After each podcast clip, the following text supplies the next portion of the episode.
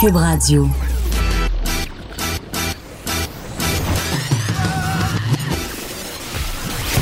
Pour elle, il n'y a jamais de mauvaise question. De 13 à 15. Les effronter. Avec Geneviève Peterson.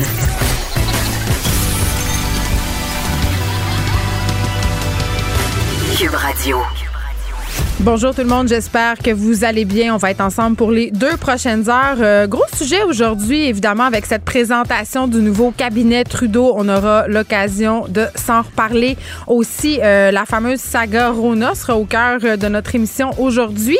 Mais avant, avant, avant, avant, euh, venons-en aux sujets qui sont pour moi plus importants que Rona et le nouveau cabinet Trudeau, c'est-à-dire la vente de sapin de Noël de l'école de mes enfants. Hein? J'ai eu environ cinq courriels des trois écoles que fréquentent mes enfants pour me solliciter, OK? Euh, c'est Noël bientôt, on le sait. Et là, on m'enjoint à donner de l'argent euh, pour la guignoler. On me demande d'acheter un sapin de Noël. Et ça, dans chacune des écoles de la commission scolaire de Montréal que fréquentent mes enfants. Donc, si je les écoutais, j'aurais trois sapins à la maison. Ce sont des activités de financement fort louable, mais quand même, on est vraiment très sollicité comme parents par nos écoles. On fait des campagnes de financement aussi pour financer des activités.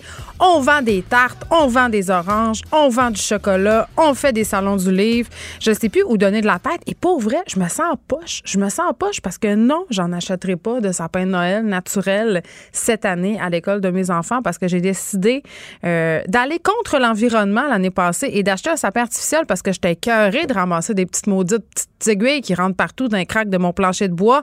Fait que j'ai un sapin en plastique plein de pétrole qui détruit la planète. Greta Thunberg va m'envoyer une contravention, mais c'est ça qui est ça. Mais pour vrai, euh, j'ai envie de savoir, écrivez-moi, est-ce que vous êtes tanné de vous faire solliciter par les écoles de vos enfants?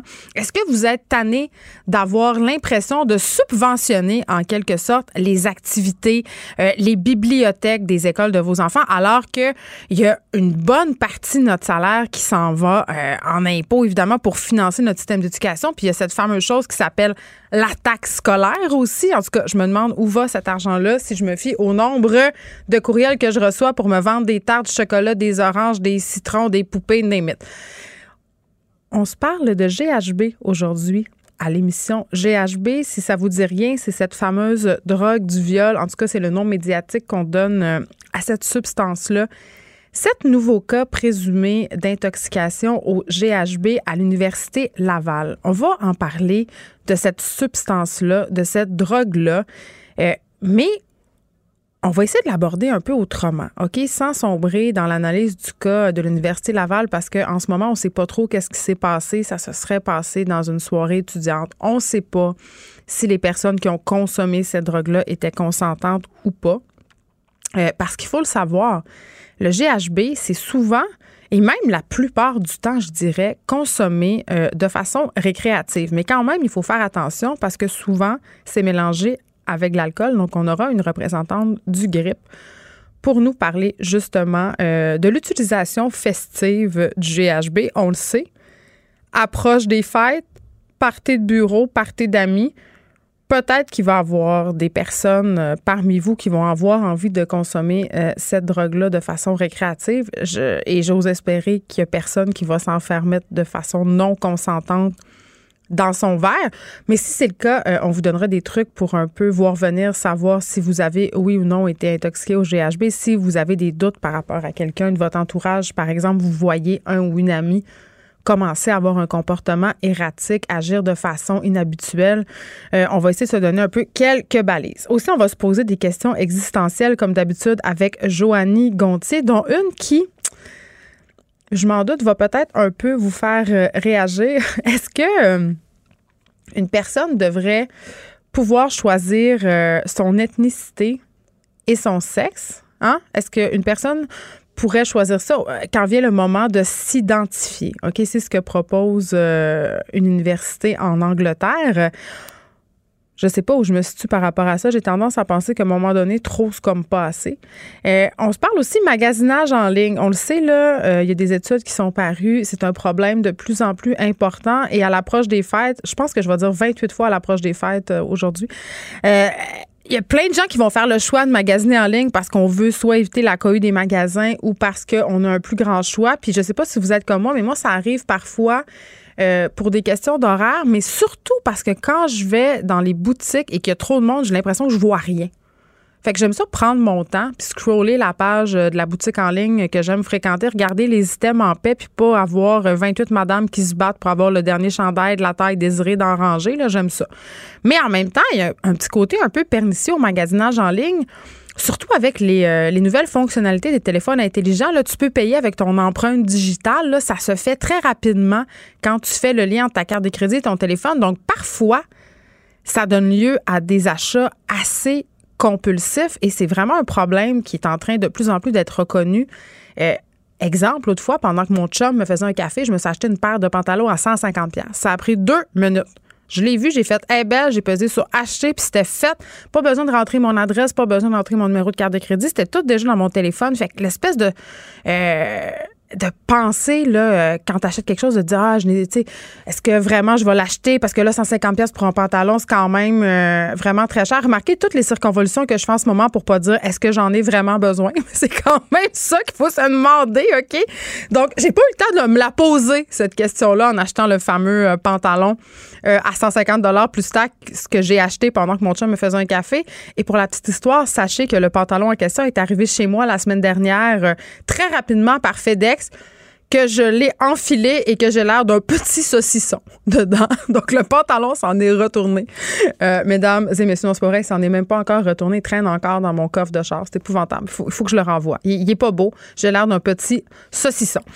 On va parler aussi de la réalité des mères monoparentales, euh, mais par rapport justement à alors, scolarité, on sait c'est un enjeu pour plusieurs mères monoparentales, celui que de poursuivre des études ou de les terminer.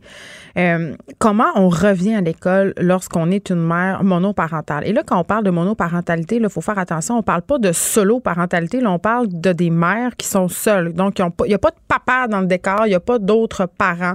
Il n'y a pas d'autres figures. On aura l'organisme Maman va à l'école qui va venir nous parler de cette dure, n'ayons pas peur euh, des mots, réalité et euh, de ce qu'ils font euh, chez Maman va à l'école pour aider ces mères-là.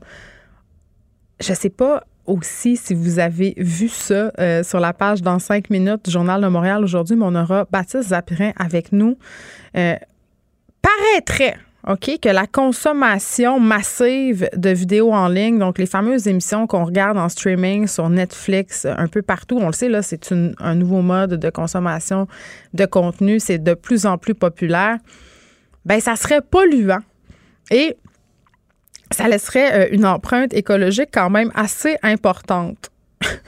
Moi qui avait, qui était assez convaincue que binge-watcher ma série préférée sur Netflix n'avait aucune conséquence, eh ben non, on peut même plus regarder nos séries en paix. Quand on regarde nos séries, on détruit la planète.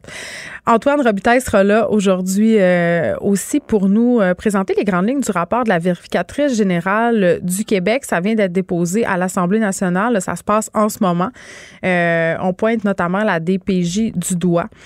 donc, on fera un peu le point sur les grandes lignes de ce rapport-là. On aura aussi le cinéaste français Julien Perron, qui est au Québec en ce moment pour présenter son plus récent documentaire, L'école de la vie, euh, qui nous propose une vision autre, si on peut dire, de l'éducation des enfants, de la façon dont on pense l'école, de la façon dont on est euh, socialement avec nos enfants, la façon de les discipliner, de communiquer avec eux j'ai trouvé ça un petit peu ésotérique sur les bords, mais quand même euh, intéressante piste de réflexion sur euh, notre façon euh, comme société de se dédouaner un peu de l'éducation de nos enfants. Et on va se poser la question, est-ce que l'éducation traditionnelle, est-ce que l'école telle qu'elle fut pensée avant est encore un modèle d'apprentissage efficace dans la société dans laquelle on évolue? Alex Dufresne sera là aujourd'hui. Ça fait longtemps que vous l'avez pas entendu. Alex, elle est de retour et on reste dans le sujet des enfants. Je sais pas si vous avez euh, déjà, ou si vous avez des amis, ou si vous-même vous le faites, euh, parler à vos enfants ou voir vos enfants comme des petits adultes miniatures. Ça a été beaucoup la mode dans les années 80. Euh, d'arrêter de, parler aux enfants, de les infantiliser, c'est-à-dire de vraiment leur dire les choses, de, euh, de, leur présenter la réalité telle qu'elle est et vraiment de les traiter comme des petits adultes. Et est-ce que c'est une bonne chose ou est-ce que c'est une mauvaise chose? Aussi, Alex va nous parler des gens qui se considèrent en couple avec eux-mêmes. J'ai envie de dire lourd, mais c'est la grosse tendance, comme on dit. Euh, on se parle un petit peu, euh, avant de parler de Rona, de Stephen Guilbeault, OK, euh, ancien numéro un euh, chez Greenpeace, évidemment. Est-ce qu'il a été instrumentalisé par le gouvernement libéral du Canada?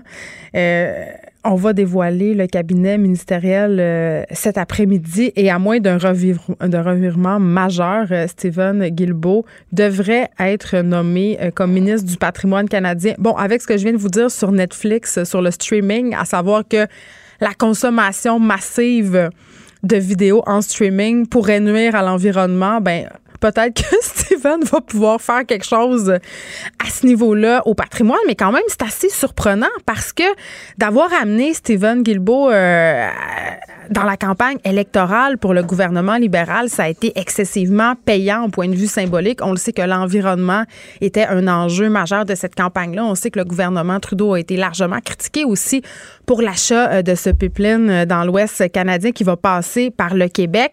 Et là, on est en train de priver le Parti libéral peut-être la meilleure personne pour s'occuper des dossiers environnementaux. Est-ce qu'on le fait pour ne pas froisser l'Ouest canadien? Je pense que euh, poser la question, c'est y répondre. On a joué à être vert au gouvernement libéral, mais si on nomme Stephen Guilbeault ministre du patrimoine après-midi, je me demande quel message on envoie à la population. Euh, je peux pas en vouloir aux gens d'avoir l'impression de se faire manipuler. Je veux dire, jusqu'à quel point c'est ironique qu'on ait Stephen Guilbeault au gouvernement et que ce ne soit pas lui qui porte nos dossiers environnementaux.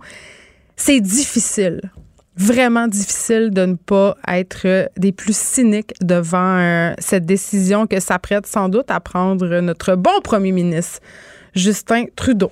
OK, on va se parler euh, du dossier Rona parce que, euh, évidemment, euh, on a appris ce matin qu'on va fermer 11 magasins Rona et un Renault euh, dépôt au Québec. Et c'est assez ironique parce que, bon, la, la, compagnie américaine Lowe's nous dévoilait des bénéfices quand même assez incroyables tout récemment. Hein? Un bénéfice net de 1 milliard de dollars US au troisième trimestre en 2019. C'est une hausse par rapport aux bénéfices de 629 millions enregistrés à la même période l'an passé. Euh, est-ce qu'on a trop payé trop cher pour sauver euh, Rona, un peu comme le Target a payé trop cher euh, pour la chaîne Zellers? Est-ce que c'est ça qui a causé sa perte en partie? J'en parle tout de suite avec mon prochain invité, M. Richard Darvaux, président et chef de la direction de l'Association québécoise la quincaillerie et des matériaux de construction. Bonjour, M. Darvaux. Bonjour. Rona, aujourd'hui, évidemment, un coup de masse pour votre milieu. vous êtes préoccupé, j'imagine, et c'est normal parce que là, il y a quand même euh, un vent de boycott qui souffre présentement. On entend de plus en plus de Québécois dire ben on va arrêter d'y aller euh, dans les marchands Rona qui restent parce qu'on perd quand même dans notre tête un fleuron québécois, même si ce ne sont pas tous les magasins qui ferment. Voilà, ceux qui ferment, ce sont ce qu'on appelle dans notre jargon les magasins corporatifs. Il faut expliquer, là, parce que c'est pas clair. Parce qu'en fait, vous et moi, on peut être propriétaire d'un Rona. Et euh, il n'y en a aucun de ces Rona familiaux qui est touché par ce dont on entend parler, non seulement la dernière mesure, mais depuis plusieurs semaines. Des RONA qui appartiennent à des vraies familles, il y en a 150 à peu près au Québec. Il y en a aussi un certain nombre dans le reste du ben, Canada. C'est la plupart des, des RONA. ils sont, en vigueur, ça fonctionne bien, ils n'ont pas de bris dans leur chaîne d'approvisionnement. Maintenant, ils sont touchés par le fait que l'enseigne RONA, euh, qui appartient maintenant à Lowe's, comme vous l'avez bien mmh. dit, euh, souffre d'une mauvaise publicité. Pourquoi? Moi, je dirais qu'au banc des accusés, il y a le fait que à la haute direction, il y a un vacuum quand même qui, est important de combler, puisqu'il y a eu un départ euh, impromptu du président et chef de la direction, Sylvain Prudhomme. Ça va faire presque deux mois.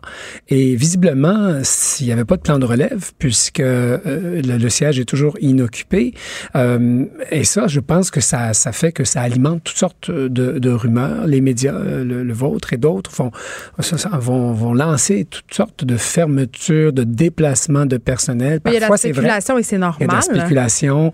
Et puis, en, en réalité, personne n'y gagne hein, dans ce- ces jeux de, de surenchère. Ben, Et surtout puis, pas les marchands, parce que là, en ce moment, ce, ton, ce Ils se trouvent être amalgamés à cette euh, mauvaise euh, publicité alors qu'ils n'ont rien, rien à voir. Et les fournisseurs, vous savez, les fournisseurs québécois, canadiens et, et autres, euh, on me pose souvent la question s'ils sont euh, affectés. En réalité, si vous avez besoin d'acheter quelque chose euh, pour vous préparer pour l'hiver, calfeutrer vos fenêtres, c'est pas parce que votre Rona ferme que vous n'allez pas calfeutrer votre fenêtre. Donc, le consommateur va pas se dissoudre parce qu'il y a un certain nombre de magasins. Non, mais Monsieur Darvaux, vous êtes conscient quand même que dans la tête de bien des gens, c'est un choix conscient d'aller chez Rona. Moi, je vais au Rona personnellement. Je fais ce choix-là parce que j'ai l'impression euh, d'encourager une entreprise qui achète québécois, qui encourage des fournisseurs québécois. Et là, euh, évidemment, avec ces fermetures-là, ben il y a quand même une crise d'image. Là, je pense qu'il faut spécifier pour nos auditeurs que les euh, les marchands Rona, ceux dont vous parliez, là, ces, ces, ces marchands familiaux là, entre guillemets, euh, eux, euh, ils vont continuer à s'approvisionner quand même euh, chez Rona. Oui, à la bannière, parce que c'est comme un peu une franchise McDo, là, pour faire ça simple. là. On s'appelle McDo, on s'approvisionne chez McDo, mais on peut pas s'approvisionner ailleurs. Est-ce que je me trompe? Un peu. OK, ben c'est ça, parce que c'est ça que les gens pensent. Là. Oui, alors il n'y a pas de franchisé dans notre secteur d'activité. Alors, encore une fois, si vous et moi, on exploite un Rona, Ouais. on est incité à acheter euh, au groupement parce qu'on a toutes sortes de points bonus, puis de, de, de royauté, puis de... Bon. Mais en réalité, On dans les faits, non. On peut, et- Ah. et, et ils achètent aussi de, de différents fournisseurs, mais en général, ils vont essayer de suivre les recommandations des acheteurs de Rona. Il faut se souvenir que depuis la transaction, il y a à peu près trois ans, Mm. les acheteurs sont, sont non seulement sont restés au, au Canada, mais même ceux qui étaient à, une partie de ceux qui étaient à Toronto ont été euh, ramenés à, à Boucherville. Alors, ce sont encore des gens d'ici qui achètent pas nécessairement des produits d'ici, mais les produits que les, qui pensent que les consommateurs vont avoir besoin. Et je pense que le bas blesse là aussi. C'est que C'est-à-dire? Avec euh, Lowe's, c'est une grande société qui, qui a peut-être deux points faibles. Euh, lorsque c'est notre propre magasin, on gère pas la chose de la même manière que lorsque c'est un gérant, mais on voit grand. Alors, ils ont grandi aussi par acquisition. Puis, sans faire de cours de, de management au, au micro, euh, les croissances organiques sont souvent plus durables que celles qui, qui sont faites juste à coup d'argent. Et on se souviendra, tout à l'heure, vous Non, avez parce dit... qu'il y a moins d'adhésion à la marque, Ben, forcément. absolument. Puis vous avez dit tout à l'heure quelque chose où, cette fois-là, je, je pense, j'ai- j'ai- malheureusement, je pense que vous avez raison. Euh, L'achat été coûteux. Ben, 3,2 milliards de dollars. Ouais. Et puis, on se souvient dans les mois précédents, cette fameuse transaction, il y a eu beaucoup d'acquisitions dans l'espèce d'administration temporaire sous M. Robert Sawyer. Puis- Ouais. Et puis, on voulait, euh, si on veut, maquiller la mariée là, le plus possible pour bien paraître aux yeux de l'américaine. Et ça a marché. Elle a été vendue. Bon, mais À fort pas- prix. Peut-être à fort prix. Et puis, au, au fil des mois qui suivent, euh, ben, ils se rendent compte qu'il y a certaines propriétés qui sont pas vraiment rentables. Puis on remarquera que donc euh, il n'y a aucun magasin affilié qui est touché par les mesures. Non, ce ne sont les que grands des- centres. que des magasins corporatifs. Ouais. Pas nécessairement dans des grands centres, il y en a dans les villages aussi, mais c'est tous des magasins qui appartenaient au, au siège social. Et l'autre travers d'une très grande société, c'est le, le désir d'avoir l'inventaire le plus large. Et c'est difficile pour dans certaines régions de tenir, euh, je sais pas moi, 10 ou 25 sortes de pelles, alors que en réalité, si on faisait un- de mar- du marketing un peu plus, euh, comment dire, attentif, on se rendrait compte qu'il y en a peut-être trois des modèles qui sont vraiment euh, demandés par les consommateurs. Moi, je m'attends à ce qu'il y ait une rationalisation importante pour faire que les magasins restants soient euh, rentables, Euh, non, non pas en termes de nombre de fournisseurs, mais en termes d'items, comme on dit en anglais, de SKU, euh, de gamme de produits par fournisseur, puis faire en sorte que les opérations soient simplifiées. Puis au niveau du service à la clientèle aussi, parce que euh, évidemment, quand on perd euh, une cacaillerie comme ça qui est tenue par quelqu'un, on perd ce service-là qui fait quand même, euh, en tout cas, exception par rapport, si on veut pas le nommer, si on va au Home Depot, puis on cherche quelqu'un, puis on trouve personne, puis on n'a pas de conseil. En tout cas, moi, c'est ce que je trouve comme consommatrice. Ouais, ben, c'est une question de perception. Je pense que, de façon générale, nous qui sommes à 10 000 pieds dans les airs, on regarde que sur les, les, les 1000 quincailleries, il y a Ouais. quand même un phénomène de, important, c'est-à-dire qu'il y a un employé à peu près par 1000 pieds carrés. Donc, euh, ça veut dire qu'on peut le chercher, le chercher longtemps. On le cherche longtemps, je vous le confirme. de- Toutes bannières confondues. Oui. Et quand on le trouve, des fois, il est trop jeune ou trop âgé. Je m'explique. Je veux pas faire de... de... Je vous laisse, hein? Ouais. Je vous laisse y aller. C'est-à-dire que s'il y a du personnel temporaire, il y a tellement de SKU, comme on disait tout à l'heure, que c'est difficile pour le conseiller vendeur de s'y retrouver. Puis à l'autre extrême du spectre, ceux qui sont là depuis longtemps, peut-être trop longtemps, c'est difficile de suivre les tendances. Alors, si vous, vous arrivez avec, euh, vous voulez un matériau qui est lead, mais ça se peut que le conseiller vendeur vous regarde en disant, je connais pas vraiment ça. Alors, on, on fait face à cette nouvelle concurrence numérique où le consommateur, puis de plus en plus, surtout la consommatrice dans le cas de la maison, c'est Elle arrive à informer la madame. Elle arrive informée, elle a accès à des informations dont ne dispose pas nécessairement le magasin. Alors, je pense que cette claque qu'on nous envoie dans le visage ce matin, elle, elle, sur le coup, il y a des pertes d'emploi je suis pas très inquiet. On est tellement en pénurie. Mais ben, on a dit qu'il allait être localisé quand même, ces employés-là, dans l'univers l'autre. En partie. Puis là, les autres magasins en ont tous besoin d'effectifs. On est dans une pénurie de main-d'œuvre incroyable. Donc, je suis pas inquiet que tout le monde mm. va, se retrouver un emploi d'ici Noël ou, à peu près. Mais la vraie question, c'est est-ce que nos magasins se sont ajustés, euh, ont fait cette mutation technologique qui est attendue des consommateurs? Alors, euh, je fais juste poser la question. Mais, il va falloir que ça se réinvente d'une façon ou d'une autre parce que c'est pas juste dans les cacaries, c'est dans tout le commerce au détail euh, en ce moment qui connaît une crise. Là. Donc vraiment, on est face à un mur et on va le frapper. Les, les, nôtres ont l'air d'être un peu conservateurs. Alors il va falloir les pousser dans le dos très fort. on va travailler là-dessus. Richard Darvaux, merci. Vous êtes président et chef de la direction de l'Association québécoise La Cacaillerie et des matériaux de construction. On vous parlait par rapport à la fermeture de plusieurs euh, magasins Rona au Québec. Je vous en prie. Écrivaine. Blogueuse. Scénariste et animatrice. Geneviève Peterson. La Wonder Woman de Cube Radio. Parlons maintenant de ces sept cas présumés d'intoxication au GHB rapportés à l'Université Laval. Euh, on va discuter de cette substance souvent qualifiée de drogue du viol, mais qui est aussi, comme je l'ai dit euh, précédemment, utilisée de façon récréative par bien des gens. J'ai en ligne Marie-Annick Bégagnon, coordonnatrice de l'intervention festive au groupe de recherche et d'intervention psychosociale. Euh, plus connue sous le nom de grippe. Bonjour, euh, Marianne Bégagnon. Oui, bonjour, Mme Peterson. Euh, quand on parle de drogue du viol et qu'on dit aux gens que le GHB est majoritairement utilisé à des fins récréatives, ça surprend. Effectivement, oui, c'est euh, quelque chose qu'on doit toujours répéter en fait auprès des personnes. Elles se posent souvent la question pourquoi est-ce qu'on a des cartes sur le GHB en fait sur nos tables et pourquoi on en parle? Et euh, puis nous, on ramène toujours un petit peu la balance là pour nommer que l'alcool en fait euh, c'est en fait la substance qui est le plus souvent retrouvée dans les cas d'agression sexuelle ou de violence à caractère sexuel. Mm-hmm. Mais oui, le GHB peut aussi être impliqué là, dans ces situations-là, malheureusement. Bien, c'est ce qui est médiatisé en fait. Puis j'ai envie de raconter une petite anecdote pour que nos auditeurs euh, soient bien au fait des effets. Moi, ça m'est déjà arrivé de prendre du GHB avec des amis de façon récréative. On avait consommé un peu d'alcool et d'ailleurs, les effets s'en rapprochent quand même euh, un peu, là, un certain sentiment d'euphorie. Parfois, ça tourne un peu. Euh, c'est dangereux quand même, cette substance-là, parce que c'est difficile de bien la doser, mais à un autre moment dans ma vie, et ce qui est vraiment dommage, Marianne, c'est que je pourrais jamais le prouver mais je pense qu'on a introduit en fait du GHB euh, dans mon verre. Et quand on le sait pas si on a pris ça euh, ou si on n'en a pas pris les effets quand même peuvent être dévastateurs. Moi j'étais désorientée. Euh, je savais plus où je m'en allais. J'avais l'impression d'avoir bu là, littéralement une caisse de 24 et ça ça peut être très très dangereux. Heureusement dans mon cas quelqu'un m'a pris en charge c'est-à-dire on m'a ramené chez nous. On m'a déshabillé on m'a mis dans mon lit. Mais si j'avais été seule ou si j'avais été entourée d'une personne ou de des personnes mal intentionnées, ça aurait pu très mal tourner. Exactement. Et puis euh, aussi, ben d'être seul, en fait, ça aurait aussi pu mal tourner. Donc, on suggère même d'aller plus loin que ça. Si jamais la, si vous avez un ami là, qui peut vous accompagner jusqu'à chez vous, ben de rester avec la personne euh, jusqu'à temps qu'elle se réveille aussi pour accompagner euh, quand la personne se réveille aussi. Parce qu'est-ce qui peut se passer? Qu'est-ce c'est On peut faire des arrêts respiratoires. C'est quoi les risques si on consomme du GHB, par exemple, avec de l'alcool ou si on en consomme une trop grande quantité? Ben, ça va être exactement la même chose qu'on retrouve avec l'alcool, en fait. Donc, oui, la personne peut avoir des difficultés de coordination, perte de tonus musculaire qui fait qu'elle peut chuter, mm. donc se blesser à la tête, euh, par exemple, ou encore euh, la personne, ça peut mener à des vomissements, euh, perte de mémoire, puis aussi mener au coma, là, dépression respiratoire.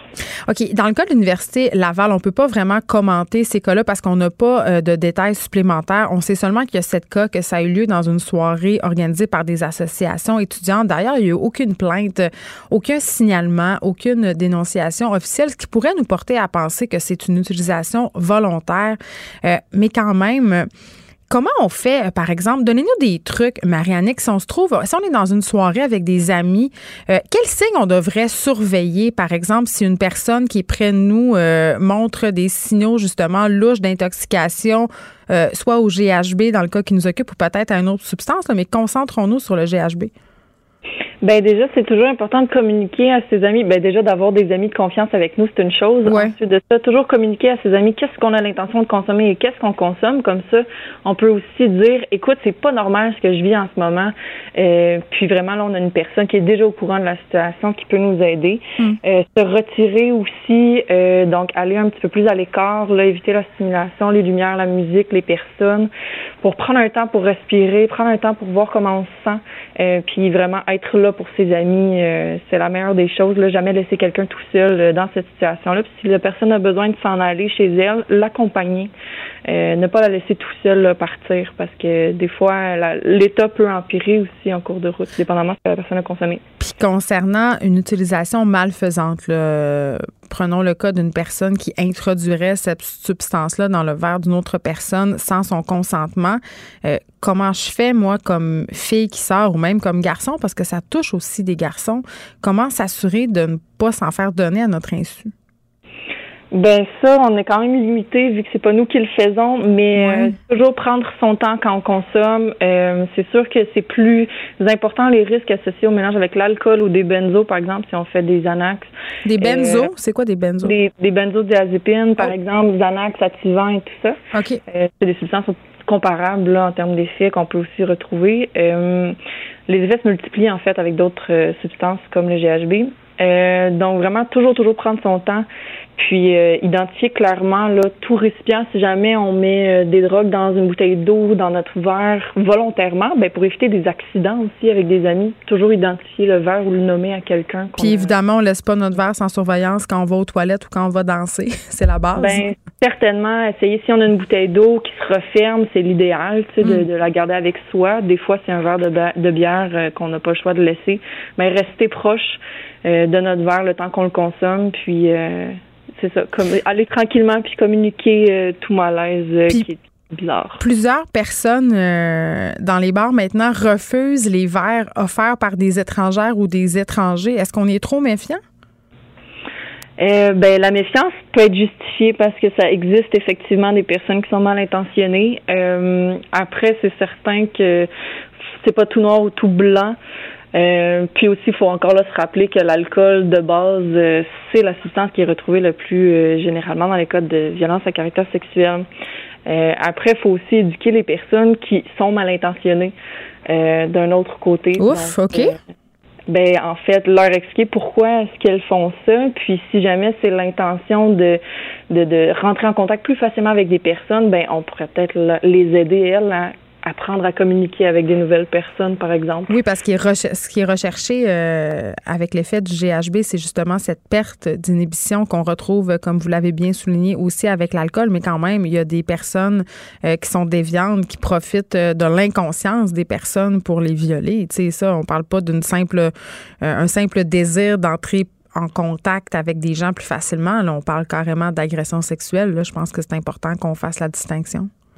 Oui, oui, non, je suis tout à fait d'accord. Il, y a, tout un spectre aussi, tout un continuum là, de, de gravité de, de, de ces interactions-là. Seulement, ces personnes-là, faut jamais les oublier parce qu'elles font partie de l'équation. Donc, euh, informer c'est quoi une agression sexuelle, comment est-ce que toi tu peux euh, être amené à en faire des agressions sexuelles, puis comment faire autrement aussi, là, comment respecter la bulle de l'autre personne, comment l'inviter à danser en tout respect de ses limites à elle, comment évaluer son niveau d'intoxication. Ok, je pense que n'est pas euh, en état pour euh, consentir, oui ou non pour consentir exactement. Mm. Donc ces personnes-là font partie de l'équation, il faut jamais les oublier. Non, c'est cette idée que si on fait, si on s'occupe des agresseurs, il y aura forcément moins de victimes. Marie-Annick Bégagnon, merci beaucoup de nous avoir parlé de GHB. Aujourd'hui, vous êtes coordonnatrice de l'intervention festive au groupe de recherche et d'intervention psychosociale du GRIP. Merci beaucoup. Les effrontés. Avec Geneviève Peterson. Les vrais enjeux, les vraies questions. Vous écoutez Les effrontés. Joanie euh, Gontier, allô? Salut, salut. J'ai envie de te demander, euh, parce que je pense qu'on a toute une histoire euh, de possible GHB. Mm-hmm. tu m'as entendu parler avec l'intervenante du GRIP par rapport à l'utilisation festive du GHB. Est-ce que toi, tu as déjà utilisé du GHB de façon récréative ou est-ce que tu t'en es déjà fait mettre dans ton verre? Non, moi, j'ai essayé aucune, aucune drogue à part une ou deux fois le pot. Mais parfait! Mais le pot, ça me va pas bien parce que ça me un rend. beau teint? Eh, écoute, check qui parle. Moi, ça me rend parano. Mais moi aussi. J'ai fumé un joint et j'avais l'impression que le sapin de Noël me fonçait dessus. Pour... non, mais moi, c'est une, une, crise existentielle que ça génère. Je suis plus sûre de rien, j'ai peur de tout. Ah, moi, c'est mon état général. Pour vrai, ben, moi aussi, à la base, peut-être que c'est parce qu'on est comme ça naturellement que le pot, ça, ça amplifie le tout. Mais bref, euh, je, je, je, peux pas confirmer officiellement qu'on qu'on a mis du GHB dans mon verre, mais je crois, je te dirais à 98 ah que oui. Parce qu'à l'université, moi, j'étais la conductrice désignée. J'avais ma voiture stationnée devant le bar. J'avais la tâche de ramener mes chums de filles à la maison. Je me suis dit, tôt dans la soirée, je vais prendre un verre, un vodka canneberge.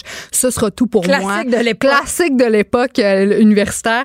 Puis, euh, j'ai laissé mon verre sur le bar, mais j'étais à proximité. Mais tu sais, je me revirais de bar. Des fois, je faisais Hmm. dos à mon verre. Mais tu sais, j'étais très, très proche. avec que mes amis autour. Puis, écoute, j'ai fini ce verre-là et j'ai, écoute, je perdais connaissance. Mes amis m'ont amené à la salle de bain. Là, je veux pas rentrer dans les détails, mais ça sortait de tout bord, tout côté. OK, OK. Non, mais j'ai, tu sais, on m'a transporté puis j'étais dans un taxi. T'étais à l'hôpital? Black, non, non. Non, puis j'aurais, j'aurais probablement dit, je me suis jamais sentie comme ça. Et le lendemain, je voulais juste pas exister. J'étais, j'étais livide. C'était, c'était euh, l'horreur. Tantôt, je discutais de la fois, je pense qu'on m'a donné du GHB sans mon consentement. Puis littéralement, une semaine après encore, j'avais l'impression qu'il y avait un rouleau compresseur qui m'était passé exact, J'étais tellement maganée comme si j'avais pris la pire brosse de ma vie fois mille. Puis je viens de Saguenay, donc j'ai quand même une bonne tolérance à l'alcool. Oui. Euh, Mais c'est pas pareil. C'est pas pareil comme, comme hangover pour C'est plate parce qu'on peut pas le détecter non, plus euh, non. en par prise Puis, de ça. Euh, tu fais cocasse. Cette, soirée-là, c'est là que j'ai rencontré pour la première fois le, le mon, mon, conjoint. Ça fait neuf ans que j'étais avec lui, mais tu sais, rater une première impression, là, lui, il m'a vu. On espère que c'est pas lui qui a mis du GHB dans ben, ton verre. Non, non, non, mais non, mais non, il ferait jamais ça. Mais tu sais, pour lui, j'avais juste l'air d'une fille complètement trop saoule qui tombait à terre, qui, tu sais, qui vomissait partout, alors que c'était pas ça du tout. C'est pas mon genre du tout. Puis euh, finalement, il a voulu me revoir par la suite. J'étais pas mal chanceuse, mais tu sais, si ça avait été l'inverse, puis que j'avais vu un gars comme ça, moi, ça aurait été terminé. T'as Mais- raté ta première impression, puis ça se passera pas entre toi et moi, mon pote. Tu. C'est préoccupant quand même, euh, Joanie, de voir euh, que tout le monde a un peu une petite histoire euh, de Oui. GHB. T'as absolument raison. Absolument OK, raison. euh, on se pose des questions existentielles aujourd'hui par rapport à l'ethnicité et le sexe auquel on souhaite s'identifier. Oui. On se demande, est-ce qu'une personne devrait pouvoir choisir l'ethnicité et le sexe auquel elle souhaite s'identifier? Oui. C'est ce que propose une université en Grande-Bretagne? Ben, une, en fait, une union. Donc, c'est le. UCU, le. University and College Union. Ça, Jen, c'est une union britannique qui représente plus de 100 000 conférenciers, chargés de cours, puis employés du milieu de l'éducation, oui, au Royaume-Uni. Alors, selon eux, une personne devrait pouvoir autodéterminer son ethnicité. Mais ça, c'est un peu bizarre. C'est désolée, complètement en temps, bizarre. je- Peut-être que je trouve ça bizarre parce que je comprends pas les enjeux derrière ça, mais mettons, si moi, demain matin, euh, Toi, t'es une fille- je dis, je, je me sens Ouais. comme une afro-américaine, c'est problématique de plusieurs façons. de plusieurs façons. Donc, toi, tu es blanche, tu viens du Saguenay. Si dans ton petit cœur, tu es une femme noire kenyenne, tu devrais pouvoir t'identifier comme telle. C'est ce que propose leur nouveau rapport. C'est l'appropriation évidemment- culturelle, en. Absolument. Mais, mais je veux dire, ça fait les manchettes, là, justement, dans le Daily Telegraph, un petit peu partout. Les gens, euh, les gens, les gens capotent face à, à cette nouvelle-là. Puis il y a sexe, plein. je peux comprendre. Ben moi, en tout cas, je vais te poser une question dans, dans quelques instants qui, tu sais, on dirait que je, trouve ça vraiment euh, spécial, mais euh, en tout cas, je, vais- y revenir dans quelques instants. oui.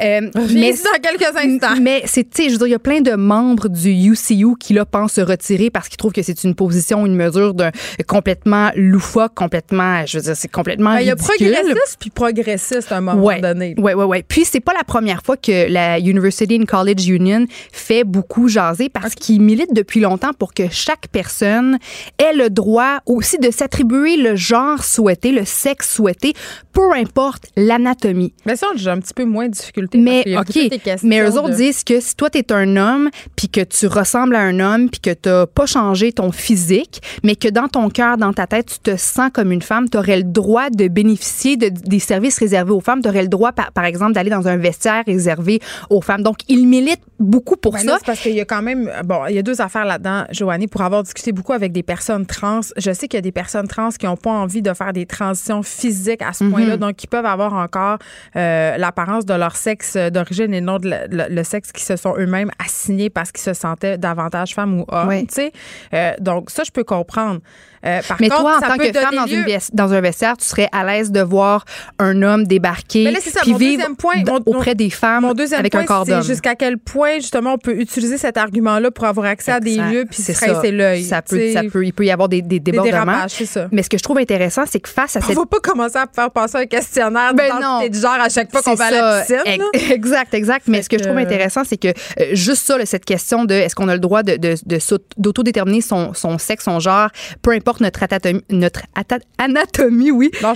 Ça avait fait euh, réagir certaines féministes, dont la Dame Jenny Murray, qui Ouais. est une féministe britannique notoire et animatrice du Women's Hour à la radio de BBC. Puis elle avait dit ceci, OK? Puis ça n'avait pas passé comme dans du beurre, là. Elle a écrit, soit, là, je l'ai traduit de l'anglais au français, on s'entend. Traduction libre de Joanie Gontier. Soyez trans, soyez fiers, mais ne vous appelez pas une vraie femme parce que ça prend plus qu'un changement de sexe et une couche de maquillage pour être une vraie femme. Donc, ça, c'est par rapport. Que Qu'est-ce que ça prend exactement? Ben, On le sait pas. Elle l'a pas dit. Je sais que euh, dans la vie, on il y, a, il y a des personnes qui peuvent, qui peuvent penser que, euh, bon, un homme qui veut devenir une femme, c'est parfait, il va changer son apparence physique, il va vivre comme une femme, mais, Mais il n'est en pas. s'appropriant tous les stéréotypes de genre. Moi, c'est toujours ça qui me fait un peu sourciller à quel point Oui. on embrasse l'archétype de la, de la- féminité toxique, Oui, de la Barbie. oui. exactement. Mais il y a- il y, a des gens qui vont quand même dire, tu sais, euh, venir au monde dans un corps de femme, ben, une femme va faire face à différentes situations. Euh, des situations que, auxquelles l'homme n'aura jamais à, à- à faire face finalement. On, Mais les personnes trans aussi, ils sont victimes. oui, de- mais tu sais, être, être femme, là, être femme, je veux dire, on se fait regarder par, on se fait reluquer par les hommes, on se fait regarder la poitrine plutôt que les yeux, on se fait pogner les fesses dans un bar, on se fait crier des bêtises par la gang de gars de la construction, on fait, on se fait klaxonner ou siffler. Moi, avant hier, il y a une gang de gars dans un char puis qui ont baissé les fenêtres puis qui m'ont, m'ont jappé après, là, wouf, wouf, wouf, wouf. Tu sais, je veux dire, on est en 2019, là, puis je promène mes chiens puis, puis ils sont là puis, ouais, ouais, puis ils me crient des, des, des bêtises. Je veux dire, euh, une femme va euh, vivre des hauts et des bas hormonaux reliés aux, aux menstruations, va, va relier des hauts, va, va, va subir des hauts et des bas hormonaux reliés au fait de porter un enfant. Donc ça, ça fait partie de l'expérience féminine. Donc même si un homme se sent comme une femme et fait la transition, il n'aura pas nécessairement vécu tout ça. Ben, et il va vivre le regard que euh, les le autres sexisme, il va vivre euh, si Oui. c'est une personne trans, il va vivre d'autres formes de violence. Donc Ouais, je suis pas ouais, tant d'accord avec toi. Joanie. sur Ben, ça. en fait, en fait, c'est pas moi. Je dis que j'ai déjà entendu ces Ouais. opinions-là. Moi, je pense que tout le monde, euh, je veux dire, si, te- si tu te sens comme une femme dans ton cœur, t'es une femme, puis que tu t'en, t'en es une. Je trouve que je- moi, je veux pas me prononcer là-dessus parce que je trouve que c'est vraiment du cas par cas. Mais on entend différentes euh, opinions à gauche, à droite. Mais ce que je comprends, moi, ce que je vois dans tout ça, ce que propose le University and College Union, grosso Ouais. modo, c'est qu'on veut, on veut complètement oublier tout l'aspect physique. Donc, peu importe la couleur de Ouais, ben ta là, peau, c'est là où peu je importe- un peu. Ben, c'est ça, mais je- tu sais, je veux dire, c'est très, L'exemple du vestiaire, il est bon, là, dans le sens où, tu sais, je vais te faire passer un questionnaire de 50 questions à un d'autre qui veut venir se changer. Mais Puis ça. en même temps, faisons peut-être des vestiaires euh, où euh, Euh, tout est fermé, mais je serais pas à l'aise de me changer devant des hommes Ben, je, dans, mais dans je suis le même d'accord. C'est pour ça que je trouve ça, je trouve ça intense. Eux autres proposent. Ben, où la limite, C'est ça. Peu donné, importe tu que tu sois un homme, une femme, tu as le droit d'être un homme ou une femme, peu importe ton apparence, et que tu sois blanc, que tu sois euh, africain, indien, tu as le droit de, de, de, de faire partie du groupe. euh, ethnique que tu souhaites, peu importe l'apparence, c'est ça. Faites des vestiaires pour les personnes qui ne s'identifient pas, puis le problème va être réglé. Tu sais, il faudrait que tout soit on- non genré, Alors, puis que ben, je sais pas. Moi, je, euh, les toilettes mixtes, je trouve que ça devrait être ça, euh, Tout peu importe. Ouais. Euh, pour la question des vestiaires, par contre, euh, en même temps, moi, j'ai aucune pudeur. Je me change devant mes moi, je suis très, très, très gênée, tu vois. Je suis- Oui, je sais, je tu suis- mets des jupons. Moi, je suis très- Mais je veux juste te donner l'exemple. En novembre 2018, il y a euh, Anthony Lennon, qui est un directeur artistique blanc, qui a vraiment soulevé un tollé Mm. parce que lui s'identifiait comme un born again African. Ah, Donc, un Africain vivant dans le corps d'un blanc. Puis il a même accepté des fonds publics dans le but d'aider les minorités Non. ethniques à développer leur non. carrière sur scène. C'est non. C'est pas le seul, il y a quelques cas comme ça. Puis les gens, ils se disent, mais pourquoi est-ce qu'un homme qui a vraiment, vraiment la conviction dans son cœur d'être une femme, pourquoi est-ce que ça, c'est correct, mais qu'une personne blanche qui, dans son cœur, a vraiment, vraiment la conviction d'être née dans le mauvais corps, d'avoir la mauvaise couleur de peau, elle est où la Ça, ça différence? s'appelle un sophisme, Joanne. OK. OK? OK, on se parlons euh, maintenant euh, de dépendance au magasinage en ligne. Oui. Est-ce que, est-ce que tu magasines beaucoup en ligne? Ben là, réponds à la question. Hey, on se dit tout. On se dit tout. Ben écoute, euh, pour plusieurs raisons. là. La première, c'est mon horaire euh, qui est complète. Tu, sais, tu le sais, là, j'ai trois enfants. Et euh, je occupé travaille à beaucoup. Ouais, donc, euh, puis, euh, mais la première raison, c'est pas parce que je manque de temps. La première raison, c'est parce que j'haïs le monde dans les magasins. J'ai l'impression qu'on voit rien. Moi, j'aime ça prendre mon temps, scroller les items, tu sais, checker ma business. Tu sais, puis Ouais. souvent, là, je remarque que je magasine en ligne le matin dans mon lit, la fin de Ah semaine. oui? Ouais, je regarde oui? là, mes sites préférés, puis là, j'écume les soldes ou les pas soldes. Mais parfois, je fais des achats compulsifs, comme je, je confiais au début de l'émission que j'avais acheté un pantalon de cuir à 150$ plus taxes pendant que mon chum me faisait un café. Il s'en est jamais rendu compte. Il le sait pas. Euh, il l'apprend en ce moment Ouais. s'il écoute l'émission. Ouais. Je l'ai reçu la semaine passée. J'ai l'air d'un petit boudin. Mais c'est sûr. Mais c'est un- c'est une super euh, boutique où je l'ai pris. C'est pas une question d'avoir acheté quelque chose de cheap parce que Ouais. ça, c'est un autre enjeu du magasinage en ligne. Mais euh, vraiment, c'est plus facile que jamais. Ça se Oui. passe avec au bout du doigt. Qu'on n'a pas beaucoup de temps de recul. Et ça, pour moi, c'est pas pour moi personnellement, mais ça peut devenir un problème Oui, pour oui, bien oui. des gens. Oui, oui, parce que, tu sais, le fait d'aller magasiner dans une boutique, il faut que tu t'habilles. Tu Ouais. tu prépares tes affaires, tu t'es probablement fait un petit budget, t'embarques dans ta voiture, tu t'en vas au centre d'achat, tu magasines, puis des fois, tu as fait quelques boutiques, puis finalement, ça te tente plus, t'es fatigué, t'as faim, t'as rien trouvé. Tu t'en retournes, t'as pas nécessairement dépensé. Ou si t'as dépensé, c'est peut-être pour un item ou deux, tandis qu'en ligne, comme tu le dis, c'est tellement facile. C'est intangible. Oui, puis on n'en parle pas assez. Il y a une que- euphorie aussi quand t'attends hein, Ben tes oui. paquets. Ben Hein? oui, puis t'es reçois, c'est comme Noël à chaque jour. Tu sais que ça a sauvé Post Canada, le commerce en mais ligne. Hein? Absolument, absolument. Puis là, tu vois, il y a une équipe de chercheurs du Hanover Medical School en Allemagne qui veut vraiment qu'on en parle plus de, de la dépendance, de l'addiction Ben oui. au magasinage en ligne et, qu'on, et que ce soit reconnu officiellement comme un problème important capable de détériorer la santé mentale, nous exposant plus à la dépression, l'anxiété. Et euh, aussi, il faut parler du fait que ça peut carrément miner notre qualité de vie à nous, puis toutes nos relations. Puis sont arrivés à cette C'est conclusion-là. bien plus facile de cacher. euh, tu peux oui. cacher beaucoup plus parce que, tu sais, un concept qui s'appelle l'infidélité financière. Oui. Tu peux vraiment Eh, davantage raison. cacher à ton conjoint et ta conjointe tes achats quand tu fais du magasinage en ligne. Ça laisse pas de raison. traces. Oui, oui, oui. Puis, Tu sais, il suffit d'être là quand le paquet arrive, puis d'attitude. puis le, le- le- le- oui, tu sais, je veux dire. Comme euh, du beurre dans le poil. Exactement. Le pantalon de cuir n'a jamais existé. C'est ça, c'est ça. Puis, tu vois, ces chercheurs-là sont arrivés à cette conclusion-là Ouais. euh, parce qu'ils ont analysé 122 personnes qui étaient venues chercher de l'aide pour leur dépendance au magasinage en ligne. Puis ces personnes-là avaient brisé leur relation, étaient en dépression totale, Mm. avaient beaucoup, beaucoup d'anxiété chronique. Puis l'affaire, c'est que ça fait des décennies que le BSD, donc le Buying Shopping Disorder, Mm. est reconnu par les experts. Mais là, comme tu l'as dit, c'est qu'avec Internet, Ben, le phénomène a Non, explosé. mais le fait Puis- qu'on puisse rentrer nos cartes dans nos téléphones, avant là, les achats en ligne, là, sais, quand même, il fallait que tu rentres ton numéro de carte de crédit. Mm, mm, mm. Tu sais, il y avait quand même un petit temps, mais maintenant, là, c'est une empreinte. Ben oui. Tu appuies sur le bouton de ton téléphone euh, si tu as Apple Pay, puis c'est titre, là, Exact. ton adresse de- d'expédition est rentrée déjà. Ça se fait tellement vite. Ça se fait tellement vite. oui, ça se fait vite. on dit, Geneviève, qu'aujourd'hui, là, euh, ce problème-là de, de sur-magasinage en ligne, de shopaholic en- Ouais. online, ça affecterait une personne sur 20. Je Ben, trouve c'est- ça, ben, je trouve moi, ça je, moi, je pense, énorme. non, je- moi, je pense que c'est un chiffre qui est conservateur. Ah oui? Ah, moi, je pense que oui. Je Puis, pense qu'il y a beaucoup de personnes qui sont beaucoup plus affectées qu'on pense par le commerce en ligne, par l'achat en ligne et que ça mine les finances personnelles de bien des gens. Parce qu'en plus, euh, on a des pubs aussi sur les médias sociaux. T'as-tu Ben, déjà, moi, toi, écoute- acheté? T'es déjà fait écoute, pogner? Parce que mais souvent, m- ce sont des compagnies chinoises douteuses. Moi, c'est comme ça que j'ai. Oui, moi, c'est comme ça que j'ai commencé à magasiner euh, en ligne. Tu sais, c'est quand, quand je- j'ai rien à faire là, puis que je m'ennuie là, ben c'est mon moment. Puis là, je vois T'as les pas une petite anecdote de robe du J'ai- ben oui, c'est ça. tu- ben en fait, c'est parce que quand je travaillais à Salut Bonjour, euh, tu sais, moi, j'étais dans la vo- voiture en attendant, en attendant de faire mes interventions. Puis des fois, il y avait des petits temps morts. est long. Alors, Beaucoup en magazine en ligne pour tuer le temps. Exactement. Comme on mange. Puis moi, en scrollant sur Instagram, je voyais des petites publicités de magasins. Puis écoute, les vêtements ont donc l'air beau sur les, les, les. Ben oui. La robe tombe parfaitement. Puis là, on s'approchait du gala artiste. Puis j'avais pas magasiné. Puis je suis pas une fille qui fait affaire nécessairement avec des designers. Puis je me suis commandé une robe d'une compagnie obscure, je sais pas trop quoi. Nomme-la donc. J'ai Zaffle. Épouvantable que Tout le monde- fait pogner par Zaffle. Zaffle. Non, non, mais c'est moi, je suis, naïve puis je me fais pogner à peu près pour toute dans la vie. Là. Fait que je me suis commandé une robe jaune. Puis là, dans ma tête, je m'imaginais, je me dis, wow, genre l'air de. Tu vas être incroyable. Ça va être malade, cette robe-là. Écoute, c'était.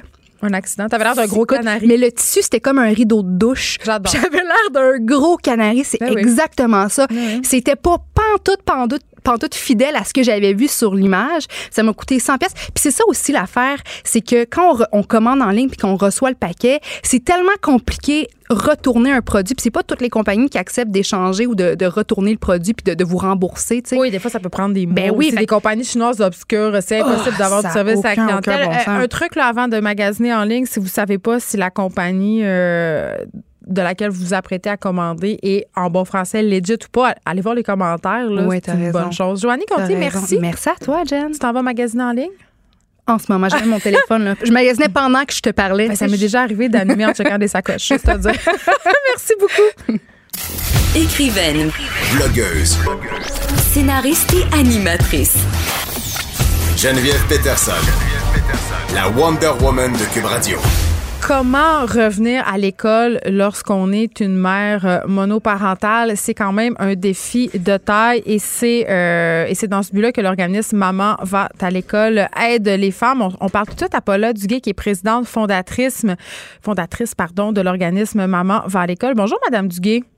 Bonjour, bonjour. Euh, écoutez, la situation euh, des mères monoparentales, on en parle beaucoup. On sait que c'est une dure réalité, mais avant qu'on commence à en parler, je veux tout de suite qu'on précise, là, quand on parle de mères monoparentales, là, on ne parle pas de mères qui ont un papa ou une autre personne dans le décor. là. On parle de mères qui sont le seul parent de, le, de leurs enfants ou de leur seul enfant. Oui, la monoparentalité, c'est toujours un peu compliqué des fois à expliquer, Ben mais oui. d'abord, ce sont, parce qu'au niveau des statistiques Québec, des fois, ils ont une autre interprétation. C'est ça. Donc, ce qu'il faut savoir, c'est une maman qui est chef de famille. Donc, c'est, elle, a des enfants ou, un, ou des enfants. Elle vit seule. Et si elle a un nouveau conjoint, bien là, on le considère quand même euh, pour le moment comme une mère monoparentale. On se comprend des fois, il y a des allers-retours. Hein. Et euh, une maman qui, par exemple, a un enfant qui est euh, euh, à 50 euh, du temps, parce que le papa, il partage la, la, la, La garde. la, garde, c'est correct aussi. Pardon, c'est une maman chef de famille aussi. Donc, je suis Donc, une maman monoparentale selon votre définition. Peut-être. Mais on a plus Vous tendance à s'appeler solo parental quand on a une aide. Mais euh, OK, dans le cas des mères euh, monoparentales, euh, Madame Duguay, est-ce que euh, c'est vrai de penser que la plupart de ces femmes-là n'ont pas complété leur secondaire ou n'ont pas de grandes études? Donc, il faut faire attention. Il y a un pourcentage de, de mamans, bien sûr, qui sont sur le marché du travail, qui Ouais. sont vous et moi et plusieurs personnes qu'on connaît. Mais il, il y a, il y a actuellement au Québec là, euh, près de 30 de familles monoparentales. C'est quand même beaucoup. là, Oui, c'est pas hein. rien. Près de 30% Et sur les 30 il y a 22% ce sont des parents féminins. Autrement dit, ce sont des femmes qui ont la charge. Ben, c'est pas surprenant. Maintenant, leur, de- leur degré de scolarité, c'est variable, c'est variable. Je, si je ne me trompe pas, il y a il y a des statistiques actuellement sur euh, les 15-24 ans ou encore sur euh, 24 ans et, et- et 54 ans là, qui existent, Mm. mais plusieurs, plusieurs, un pourcentage assez élevé qui n'ont pas de diplôme du tout dans les 15-54 ans. Et Ça, évidemment, c'est, euh, euh, qui dit accès à la scolarité, euh, qui dit accès à un diplôme, dit accès à une meilleure rémunération, à de meilleurs emplois, donc à une vie meilleure pour ces femmes et Oui, leurs enfants. vie plus qu'une vie meilleure, euh, je, je vous dirais que la, la première, première importance, c'est qu'il y a des études qui prouvent hein, qu'il y a une adéquation entre le niveau de compétence atteint par la maman Hmm. et le niveau de réussite de l'enfant. Donc, déjà, point de départ, c'est extrêmement important comme euh, à, prise- à prendre en charge. Et on sait que si on s'occupe des mamans, c'est parce qu'il y a beaucoup plus de mamans qui, euh, qui sont chefs de famille. Et là, votre organisme Maman va à l'école souligne ses 10 ans et pour célébrer cette occasion-là, Oui. vous avez organisé un colloque qui réunit des On intervenants. organise- Oui, mais Exactement. Oui, pardon, des intervenants d'un peu partout. Je vous dirais que maman va à l'école euh, depuis dix ans, depuis 2013 euh, aussi. On a mis en place au niveau de la province des ce qu'on appelle des chapitres. Donc, ce sont des des, des, des regroupements de bénévoles qui s'occupent des mamans pour tenter de. On offre des bourses, des programmes de bourses mm. pour soutenir ces mamans-là. Et à travers ce programme de bourse-là, ça nous a permis, nous, de rayonner puis d'attirer des gens à cette cause-là. Parce que il faut, il faut penser qu'une maman qui est monoparentale, qui revient aux études, c'est une apprenante qui a un double rôle. Euh, cette maman-là, elle est étudiante puis elle est parent. oui, c'est quoi les défis auxquels elles font face, ces mamans-là? C'est un des, défis d'abord financiers. Très souvent, la plupart du temps, c'est une insuffisance euh, euh, financière, de temps, de santé. Et le premier, je vous dirais, c'est un défi de trouver une garderie. Parce que. Est-ce que vous les aidez là-dedans, vous, à maman euh, ben, Oui, oui, parce qu'au niveau du Québec, déjà, on, a travaillé à Trois-Rivières au moment de la naissance de, de mm. maman va l'école. On a travaillé à la promotion d'une garderie avec succès. Donc, il y a une garderie près d'un établissement scolaire. Et dans plusieurs endroits au Québec, ça commence là, à avoir des garderies près des, des, centres d'éducation des adultes ou de formation professionnelle. C'est une des idées, d'accord? Il y en a plein d'idées parce que les mamans, elles ont besoin aussi euh, de prendre, je voudrais, avoir de l'information. Nous, ce qu'on trouve très important actuellement et même de façon urgente, c'est que l'information sur les mesures d'aide et de soutien puisse être euh, utile puis accessible pour elles. Souvent, dans leur région, elles n'ont pas accès à l'information et elles passent à côté euh, de programmes qui pourraient les aider beaucoup. Donc, ce que vous voulez dire, c'est qu'elles ne savent pas que vous existez? Euh, non, mais elles ne savent pas non plus qu'il y a des problèmes, il y a des programmes au Québec par, qui sont distribués par Emploi Québec qui pourraient euh, les aider à revenir à l'école. C'est très lourd pour une maman qui est à la maison puis qui, bon, vous savez c'est quoi si vous êtes maman. Euh, oui, j'ai trois enfants. Je peux comprendre que ça peut être assez lourd de compléter un cursus scolaire avec des enfants. Exactement. Donc, au-delà d'une garderie, ça prend des sous, mm. puis ça prend l'énergie aussi pour être capable de faire ses devoirs le soir une fois que les enfants sont couchés. C'est pas tout, là. De vous voyez à peu près. Euh, alors, aujourd'hui au colloque, je vous amène sur le colloque. Aujourd'hui au colloque, on a invité des intervenants de divers milieux. Donc, ce matin, on, a parlé, euh, bien sûr, des mamans de façon générale, des mamans monoparentales, mais on a parlé aussi des immigrantes au Québec qui nous arrive. Il y avait une maman ce matin qui nous parlait de sa problématique euh, comme maman immigrante. Euh, ce matin, nous avons six ateliers aujourd'hui. Donc, ce matin, on a parlé du retour des, des, des mères euh, en scolarisation. Donc, quels sont les défis? Puis, ce qui est très important, c'est comment on fait pour aller les chercher? Parce qu'il y a un noyau important de mamans qui sont à la maison, peut-être même qui nous écoutent, et qui ne savent pas comment faire. Hmm. Donc, ce qu'on leur dit comme message, il faut commencer, il faut y aller au club, il faut poser des questions, puis peut-être passer par le site de Maman va l'école pour nous allumer, pour nous dire, euh, appelez-moi. Euh, on pourrait leur donner des, appuis. Ensuite, euh, Aujourd'hui, on, parle aussi des ressources externes. Vous savez, il y a, selon les régions, des, des, euh, des, des, maisons de logement même pour les mères monoparentales. Oui, mais ça, moi, je, suis bénévole à Mère avec Pouvoir, qui est un organisme qui offre des logements, une garderie et la possibilité de se scolariser à des mères monoparentales. Donc, il y en a de plus en plus euh, des organismes. Et vous, et vous c'est à quel endroit? C'est à Montréal. C'est à Montréal. À Montréal. Aujourd'hui, on a entendu quelqu'un de Drummondville. Donc, il faut savoir qu'à Drummondville, il y a l'envolée des mères. Et puis, à Saint-Jean-sur-Richelieu, il y a une, une organisation Jeunes Mères en Action qui euh, sont venus présenter ce que ce dont vous parlez là. Donc c'est vraiment majeur pour une maman monoparentale de pouvoir profiter de ça. C'est intéressant, euh, Madame Polodgué, c'est qu'avec des initiatives comme la vôtre et comme celle d'autres organismes, on aide ces mères-là justement à mieux se placer sur l'échiquier social, donc à offrir aussi un meilleur avenir à leurs enfants. C'est tout le temps qu'on avait, malheureusement. Merci, ah, euh, Madame Duguay. Vous êtes présidente fondatrice de l'organisme Maman va à l'école. Merci beaucoup, Madame Duguay. Allez-y. Merci. Geneviève Peterson, la seule effrontée qui sait se faire aimer. Jusqu'à 15, vous écoutez Les effrontés. Eh bien, euh, le nouveau cabinet euh, du gouvernement Trudeau vient d'être annoncé et c'est confirmé euh, Stephen Guilbeault qui devient ministre du patrimoine. Mario Dumont, évidemment, va analyser toutes les nominations tantôt. Il y a des gens qui, sans surprise, gardent leur ministère. Bill Morneau demeure évidemment le ministre des Finances. Christia Freeland devient vice-première ministre et ministre des Affaires intergouvernementales. Un truc qui est intéressant aussi, Mark Miller qui devient ministre des Services aux Autochtones. Pablo Rodriguez Rodriguez devient leader du gouvernement à la Chambre des communes et lieutenant du Québec. Euh, beaucoup d'autres nominations, évidemment, je ne vais pas toutes et toutes les nommer, ça serait trop long, mais euh, Mario Dumont et Vincent euh, Dessoureau vont analyser ça pour vous tantôt en long et en large dès 3 heures. Tout de suite, on s'en va là-haut sur la colline parler à mon collègue Antoine Robitaille, qui ne commentera pas malheureusement ce nouveau cabinet, mais quand même qui était ben, dans le secret.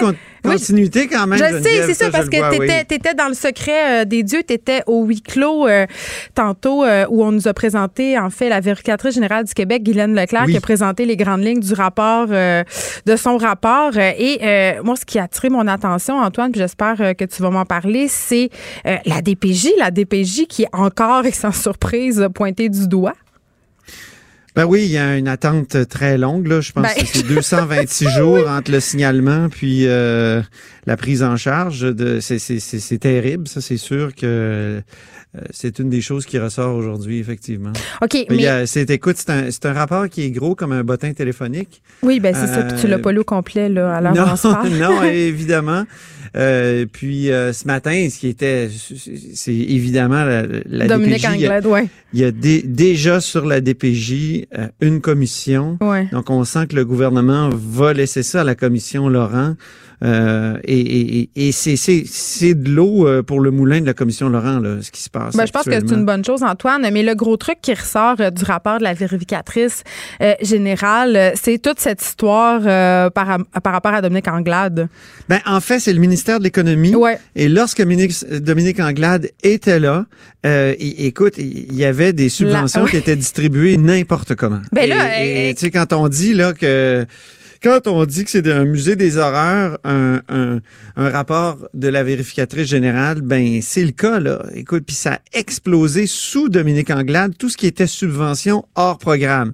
On sait bien que quand l'État donne de l'argent, euh, habituellement, il veut du contrôle, il, veut, c'est normal, c'est l'argent des, des, contribuables. Donc, euh, quand on quand on fait des subventions, on veut, on a des conditions, hein? Euh, on a des normal, programmes. C'est des fonds publics là, c'est très balisé. Puis il y a plein de programmes aussi qui qui ont des objectifs qui sont sur, souvent très très louables. Là, de, on veut atteindre des objectifs euh, au gouvernement.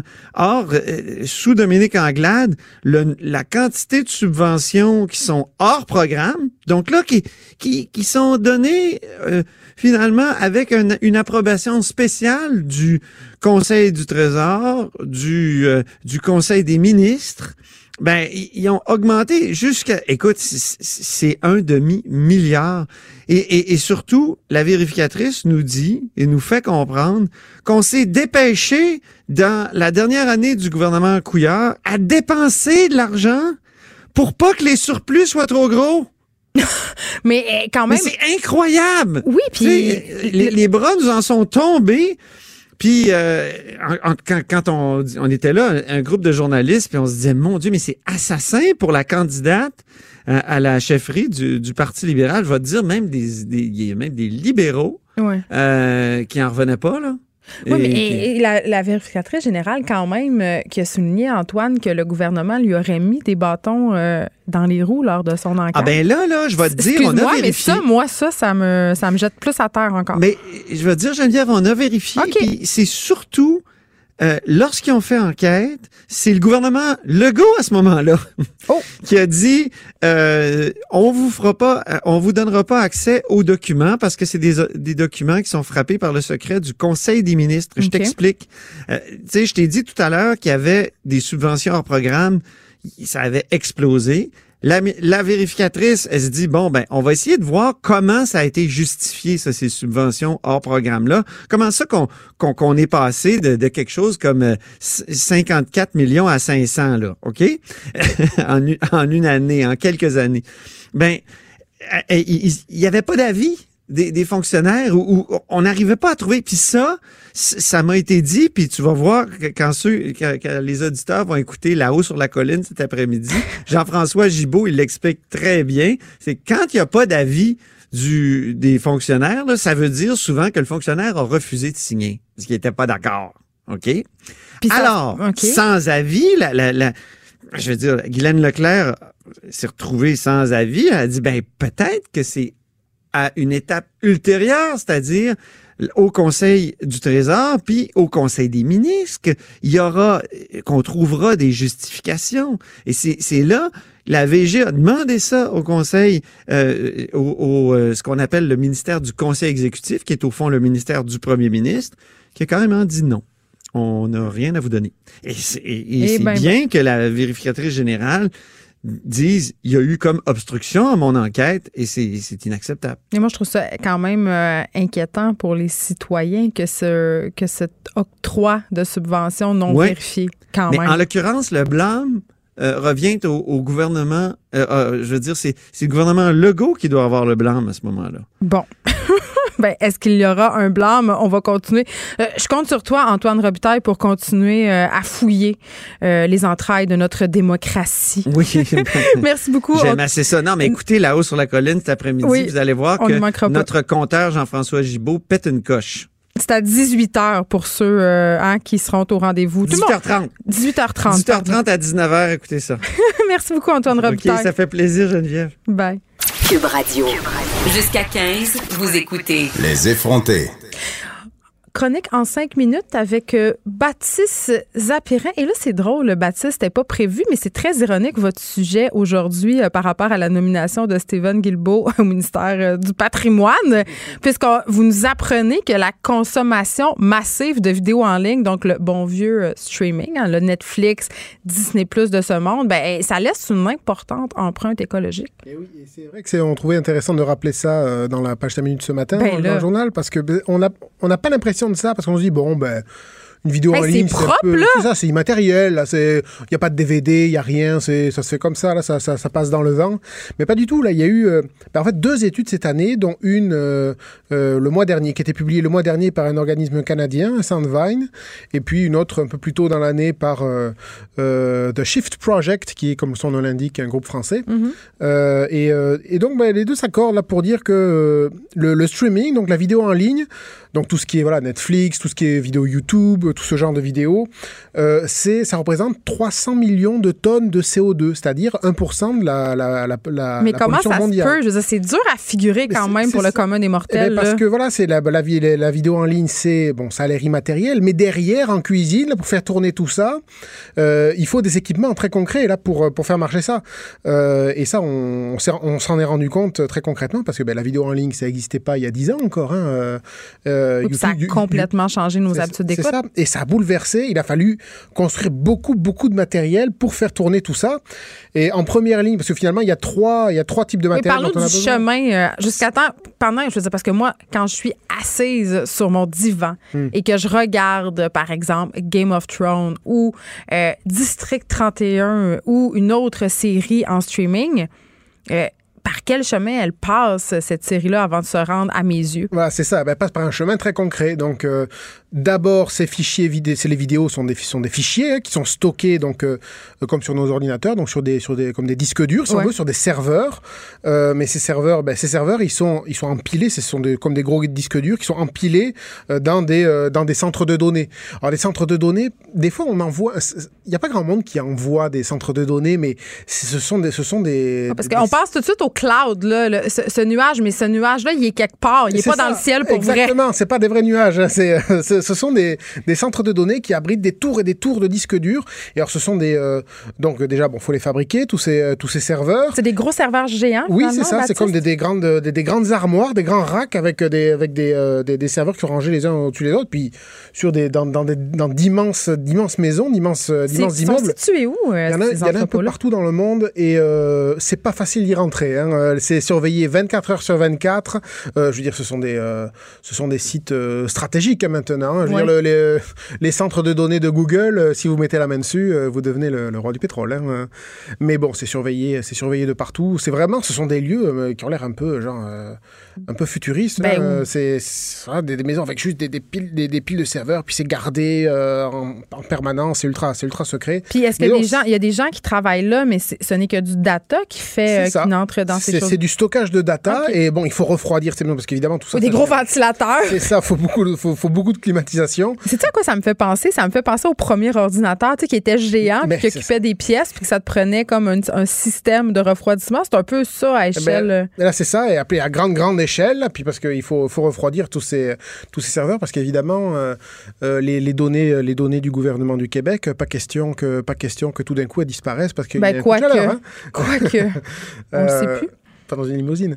Euh, mais OK, donc ces entrepôts-là prennent beaucoup de place et ça pollue parce que ça détruit, j'imagine, des écosystèmes pour les mettre en place, mais aussi de par leur nature, ils sont polluants. Voilà, et ça, on estime, il y a 80 millions de serveurs dans le monde, on s'imagine à peu près, donc c'est pas rien, c'est concret, et on pense que ça représente à peu près un quart de la, euh, de la pollution, donc des gaz à effet de serre produits par le secteur du numérique, c'est-à-dire tout ce qui est informatique. Euh, on peut plus rien garder. De, de manière générale.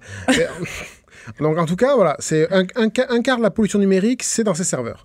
Euh, donc un quart de la pollution qui est liée, on va dire, on va dire que ça correspond à un quart de la pollution qui est liée mhm. par la vidéo en ligne. Mhm. Ensuite, bon, ces, fichiers, ils sont stockés là, mais il faut les envoyer sur nos écrans. Donc pour les envoyer, il faut des, euh, des, relais, des réseaux. Mais non, mais c'est dans l'air, Baptiste, c'est le, eh. le, streaming, c'est la Wi-Fi. Et eh non, c'est ça, c'est pas ça. Le Wi-Fi, ben déjà, il faut, euh, pour, pour le Wi-Fi, il faut des antennes relais. Ah, ça, ça se construit. Euh, Tu sais que maintenant, euh, quand même, euh, je fais une petite aparté, là. Euh, tu sais que les, les églises du Québec sont largement utilisées pour ah. servir d'antenne cellulaire ou d'antenne, justement, pour les réseaux Internet. C'est une des façons dont tu as trouvé l'Église pour financer, mhm. parce qu'on sait que c'est quand même... oui, c'est très cher entretenir ces bâtiments religieux-là. Donc, ils louent leur leur clocher à des fournisseurs cellulaires. Ils sont bien placés. Ben oui, c'est très haut. Ben oui. Mais alors ça, il y, en a, y en a dans les airs, mais il y en a aussi sous la mer. Hein. Ah! Parce qu'il y a, euh, on a... Euh, pas ma belle Je ne veux pas dire de, je veux pas dire de bêtises, mais dans l'océan, il y a presque un million de kilomètres de câbles sous-marins qui relient justement les centres de, les centres de données euh, entre eux pour faire euh, euh, transvaser les, les, données numériques. Hein. Mm. Avant, avant, le, avant l'invention du Wi-Fi, Internet, ça se connectait par câble. On connectait dans notre... Eh oui, hein. Et ça se fait, ça se fait encore. Hein. Et, et, bon, ben, les données, pour que ça circule, ou ne serait-ce que pour que ça se rapproche de... Pour que ça soit plus sécuritaire aussi, parfois, on branche l'Internet direct. Aussi, et puis bon, et, puis en plus, ne serait-ce que pour rapprocher les données vers une antenne qui est plus proche de, chez nous. Donc, en mhm. tout cas, il faut ces câbles. Euh, ce ne sont, ce sont pas des petits câbles, hein, parce qu'il ne faut pas qu'un petit requin se, pointe le croc et, brise le câble. Il faut que ce soit du costaud, n'est-ce pas? Donc, bon, tout ça, c'est des choses qui se, qui se fabriquent. Donc, la, la, la, la, la fabrication de ces, de, ces câbles, de ces antennes, de la fibre optique euh, et aussi leur entretien, tout ça, ça c'est pareil, ça attire beaucoup, ça, ça tire beaucoup d'énergie. Et donc, ben, ça aussi, on pense à peu près, à peu près un quart de, un quart de la pollution, euh, de la pollution du numérique. Et donc, ça, c'est juste pour faire le transfert euh, des donc là des vidéos en l'occurrence des vidéos en ligne ouais, après ça il est rendu chez nous ça pollue plus. Et voilà et ça et ça revient. Mais oui mais ça ça pollue ça polluerait plus si on les regardait euh, dans le vide. Mais il faut oh bien des il faut bien des téléphones ça faut prend bien des, appareils. c'est ça. Et ça aussi c'est pas rien faut les faut les faut les fabriquer. En plus ils sont tout petits maintenant ils sont mignons ces téléphones ils sont de plus en plus petits c'est pratique. Oui mais plus c'est petit et plus il faut euh, plus il faut beaucoup de poids en matière pour les pour fabriquer tous ces composants. C'est-à-dire qu'aujourd'hui on estime que pour, pour fabriquer un ordinateur de 2 kilos, il faut à peu près, 100, il faut à peu près 800 euh, kilos de matière pour, euh, pour fabriquer donc entre l'aluminium, tout ce qu'il faut là, pour les composants. Mais est-ce que les fabricants de téléphones, Baptiste, puis tu n'as peut-être pas la réponse à cette question-là, mais j'imagine qu'ils sont au courant, qu'ils sont polluants. Est-ce qu'on est en train de songer à produire euh, du matériel électronique recyclé moins polluant? Oui, il, commence à y avoir des initiatives là-dessus, un peu, un peu toutes les marques, la Samsung, Sony, à peu près toutes les marques. Parce qu'on a tous un téléphone, puis ça me faisait rire quand je voyais les gens marcher pour l'environnement, puis se filmer, se prendre en photo avec un des outils qui pollue le plus notre planète en ce moment. Je sais qu'on peut, on est on est comme un peu dépendant de ça, puis c'est paradoxal, puis on en a tous un, mais quand même, ben, t'avoueras que... Les, les, compagnies, les compagnies sont, sont, sont conscientes de ça et en tout cas développent des initiatives. Alors, plus ou moins, je veux dire, euh, dans quelle mesure c'est l'arbre qui cache la forêt. oui, c'est comme euh, H&M qui offre, euh, mettons, une initiative pour recycler les vêtements. Ils continuent quand même à en produire massivement et à briser les écosystèmes des pays dans lesquels ils fabriquent leurs choses. Mais est-ce qu'il y aurait, je sais pas moi, une piste de solution pour plus de euh, sobriété numérique? Je veux dire, est-ce qu'il faut arrêter d'écouter la télé? Parce qu'on a déjà un problème d'arrêter d'écouter ben, la télé. Il y, a déjà des, oui, il y a déjà, ben, justement, les, les, chercheurs qui ont fait, qui ont fait ces rapports ont essayé de donner des pistes, justement, sur quoi faire pour, euh, pour, euh, pour endiguer un peu le, le, problème. Parce que bon, faut quand même se rendre compte que la vidéo en ligne, ça n'existait pas il y a 10 ans. Et aujourd'hui, ben, c'est 1% de la, population, de, la pollution, de la pollution mondiale. Donc, c'est quand même, ça galope vite, là. Puis, c'est de plus en plus populaire. Puis, ah c'est pratique, hein? C'est pratique. Un des enjeux aussi, c'est que plus les pays en voie de développement vont se développer, bien, plus ils vont avoir accès à la même technologie, ah donc plus ils vont polluer. C'est ça. Et donc, ben, les, pistes... On va tous mourir. C'est que, évidemment... parce qu'évidemment... c'est toujours ça qu'on dit à la fin de tes chroniques. On va, tous mourir d'une manière ou d'une autre. On va tous mourir, euh, mais euh, en, attendant, en attendant, on peut essayer de se comporter, euh, d'améliorer nos comportements de consommateurs, c'est sûr. On peut, par exemple, les pistes, on n'est peut-être pas obligé d'utiliser toujours la résolution 4K ou 8K pour les vidéos. Parce que... Si n'a pas besoin, parce que ça, ça bouffe beaucoup de ressources supplémentaires, de oh télécharger des vidéos en plus haute définition. Donc peut-être si on a une si on a une définition qui est euh, inférieure mais suffisante, ben, peut-être qu'il faut essayer de s'en contenter. Bon, il y a euh, un, truc aussi qui est intéressant, c'est d'essayer de sauvegarder, si on peut, de sauvegarder ces documents euh, dans son ordinateur plutôt que dans le cloud, là, dans le nuage. Mais là, il arrête pas de nous, nous enjoindre. À... Et eh oui. Tout est fait pour qu'on sauvegarde dans le cloud. Ben oui, mais il n'empêche que ça pollue beaucoup plus parce qu'à chaque fois, à chaque fois que vous, vous plus de serveurs, plus ben, de place. ça, ça entretient, ça entretient toute cette toute cette machinerie. Mais bon, euh, ça, comme d'habitude, ça c'est un truc que, enfin, j'aime pas réduire ça à ça parce que c'est toujours c'est toujours la faute des consommateurs, n'est-ce pas? Hein, On nous impose un mode de vie, ensuite on nous dit de changer de changer nos habitudes. Mais il y a aussi, euh, il y a des choses qui, qui ont été euh, mises, en, mises en place, euh, pas par les consommateurs. Là, par exemple, les, Aujourd'hui, euh, on ouvre une page internet, ben, il y a une vidéo qui se déclenche automatiquement. Alors qu'on n'a rien demandé. Euh, ce genre de choses, les, les lectures automatiques, euh, dès qu'on a fini une vidéo, il y a la suivante qui se déclenche. Bon, ben ça, c'est des choses pour y avoir des réglementations pour empêcher ça, parce que ce sont des pratiques commerciales. Oui, puis en plus, ça nous, pour les enfants notamment, sort pas. ça peut être un vortex, puis ça peut les amener à consommer aussi du contenu qui est douteux, surtout sur YouTube. Mais peut-être aussi que comme consommateur, on pourrait arrêter de vouloir sans arrêt le dernier iPhone, la dernière tablette, mais mais en même temps, ces objets-là sont faits pour être passé date. C'est pour, pour ça que euh, ça passe pas seulement par euh, dire Ah, les consommateurs, il faut qu'ils changent. on nous met beaucoup ça sur le dos, mais les compagnies aussi ont leur part de responsabilité, puis les gouvernements aussi. Il faut, il faut, réglementer, les, il faut réglementer les choses. Ben, tu vois, dans cette optique-là, peut-être que Stephen Guilbeault va faire une bonne job au patrimoine. Au patrimoine, peut-être qu'il va. il faut pas qu'il dématérialise le patrimoine vidéo canadien. Alors, sinon, si c'est tout pour faire, si c'est pour tout transformer en vidéo en ligne ça va multiplier les serveurs. 300, ah, 300, millions de tonnes de CO2, c'est la pollution totale de l'Espagne. Euh... OK.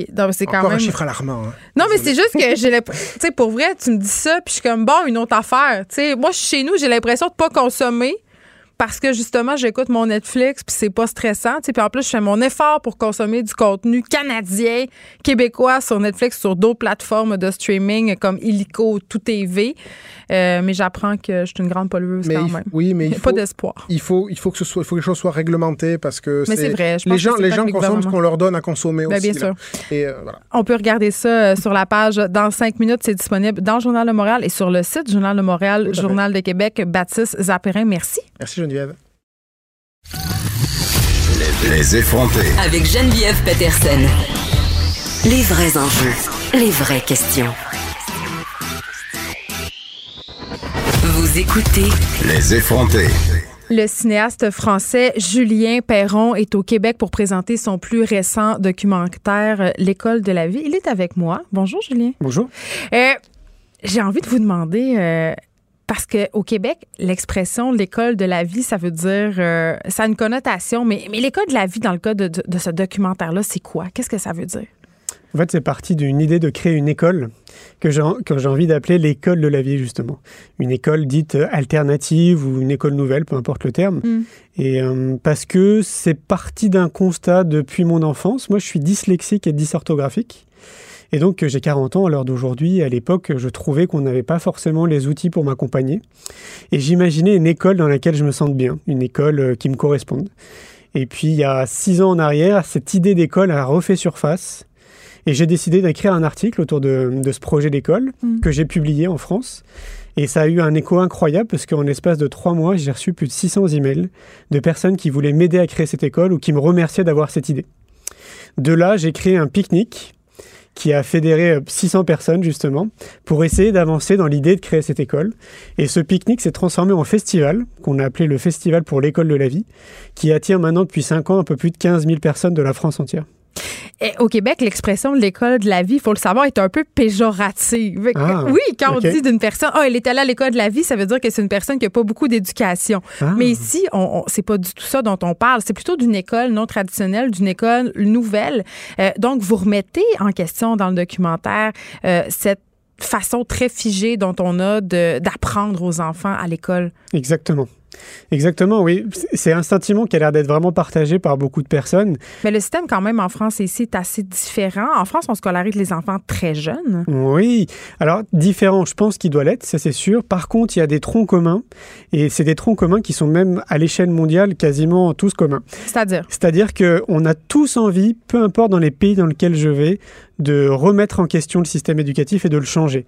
Mais pourquoi? Pourquoi? Parce qu'on part du constat qu'on est en compétition, on part du constat qu'on s'occupe pas de l'être, mais qu'on s'occupe de l'avoir. C'est-à-dire qu'en gros, on fait travailler notre cerveau, mais on s'occupe pas de nos émotions, on s'occupe pas de l'être, en fait, de, qui on est réellement. Quoi. mais oui, c'est beau tout ça, là, mais eh, eh, on parle beaucoup de l'enfant roi, euh, de la société du je me moi. Euh, Ici, il y en a des écoles alternatives où on est au centre, si on veut, de l'enfant, de ses désirs, même a des écoles où si l'enfant veut pas aller à l'école un matin, on respecte son désir.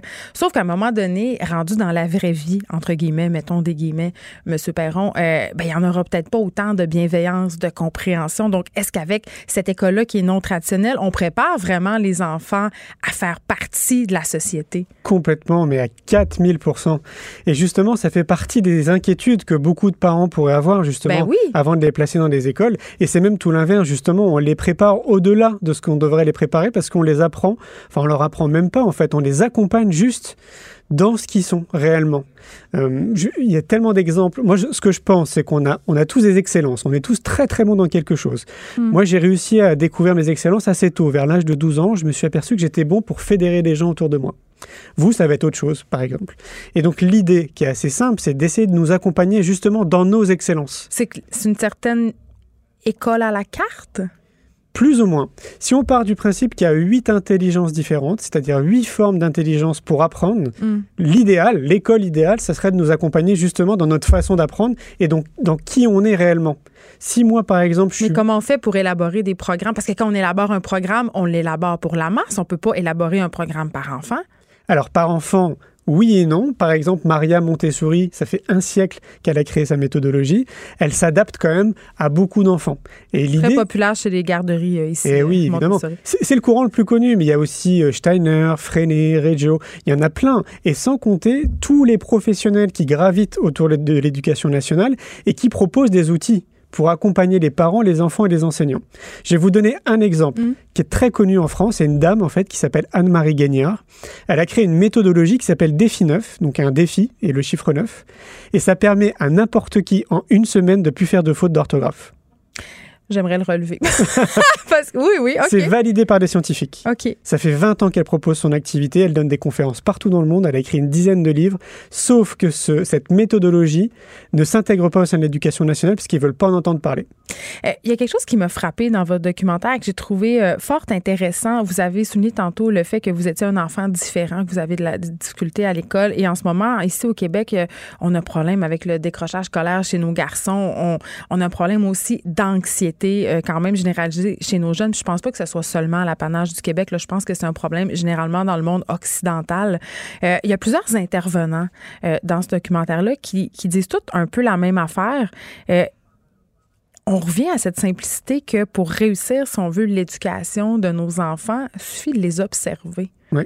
Mais ça, ça a l'air facile, dit comme ça, d'observer nos enfants, mais je pense qu'il faut se placer dans un certain état pour réussir à le faire, puis c'est difficile. Ben oui, c'est pour ça que le sous-titre du film, c'est Une génération pour tout changer. Parce que si on s'occupe que des enfants, mais qu'on ne mm. s'occupe pas aussi des parents, qui, eux, nécessitent justement un déconditionnement, parce que l'idée, c'est de revoir un peu, de changer notre regard sur l'éducation. Vous parlez d'une société carrément malade, là, dans le documentaire. Ben c'est problématique. Je sais pas si c'est les bons termes, euh, parce que finalement, je pense qu'on a réussi tous à s'adapter au système. Mais ce qui, est, ce qui est plutôt le bon regard, j'ai envie de dire, sur lequel il faut porter les choses, c'est comment on peut essayer de l'améliorer et comment on peut essayer de s'adapter aux enfants actuels. Les enfants que j'étais moi à l'époque, on est complètement différent à l'heure d'aujourd'hui. Parce que tout évolue autour de nous. Par contre, le système, lui, n'a pas évolué assez rapidement. En fait, tout a évolué très rapidement, sauf le système éducatif. Pour généraliser, hein, c'est très On est encore dans les cours magistraux, dans la relation maître-élève, dans l'apprentissage par cœur. Exactement. Et c'est ça qui doit évoluer. Alors, ce qui est bien, c'est que ça évolue. C'est-à-dire qu'on a déjà pris une bonne direction. Hmm. Et là, je parle de la France, hein, je ne peux pas parler du Québec. Euh, on a pris une très bonne direction. Ceci dit, il faut être patient parce qu'on est face, ce que j'appelle moi, à un mastodonte.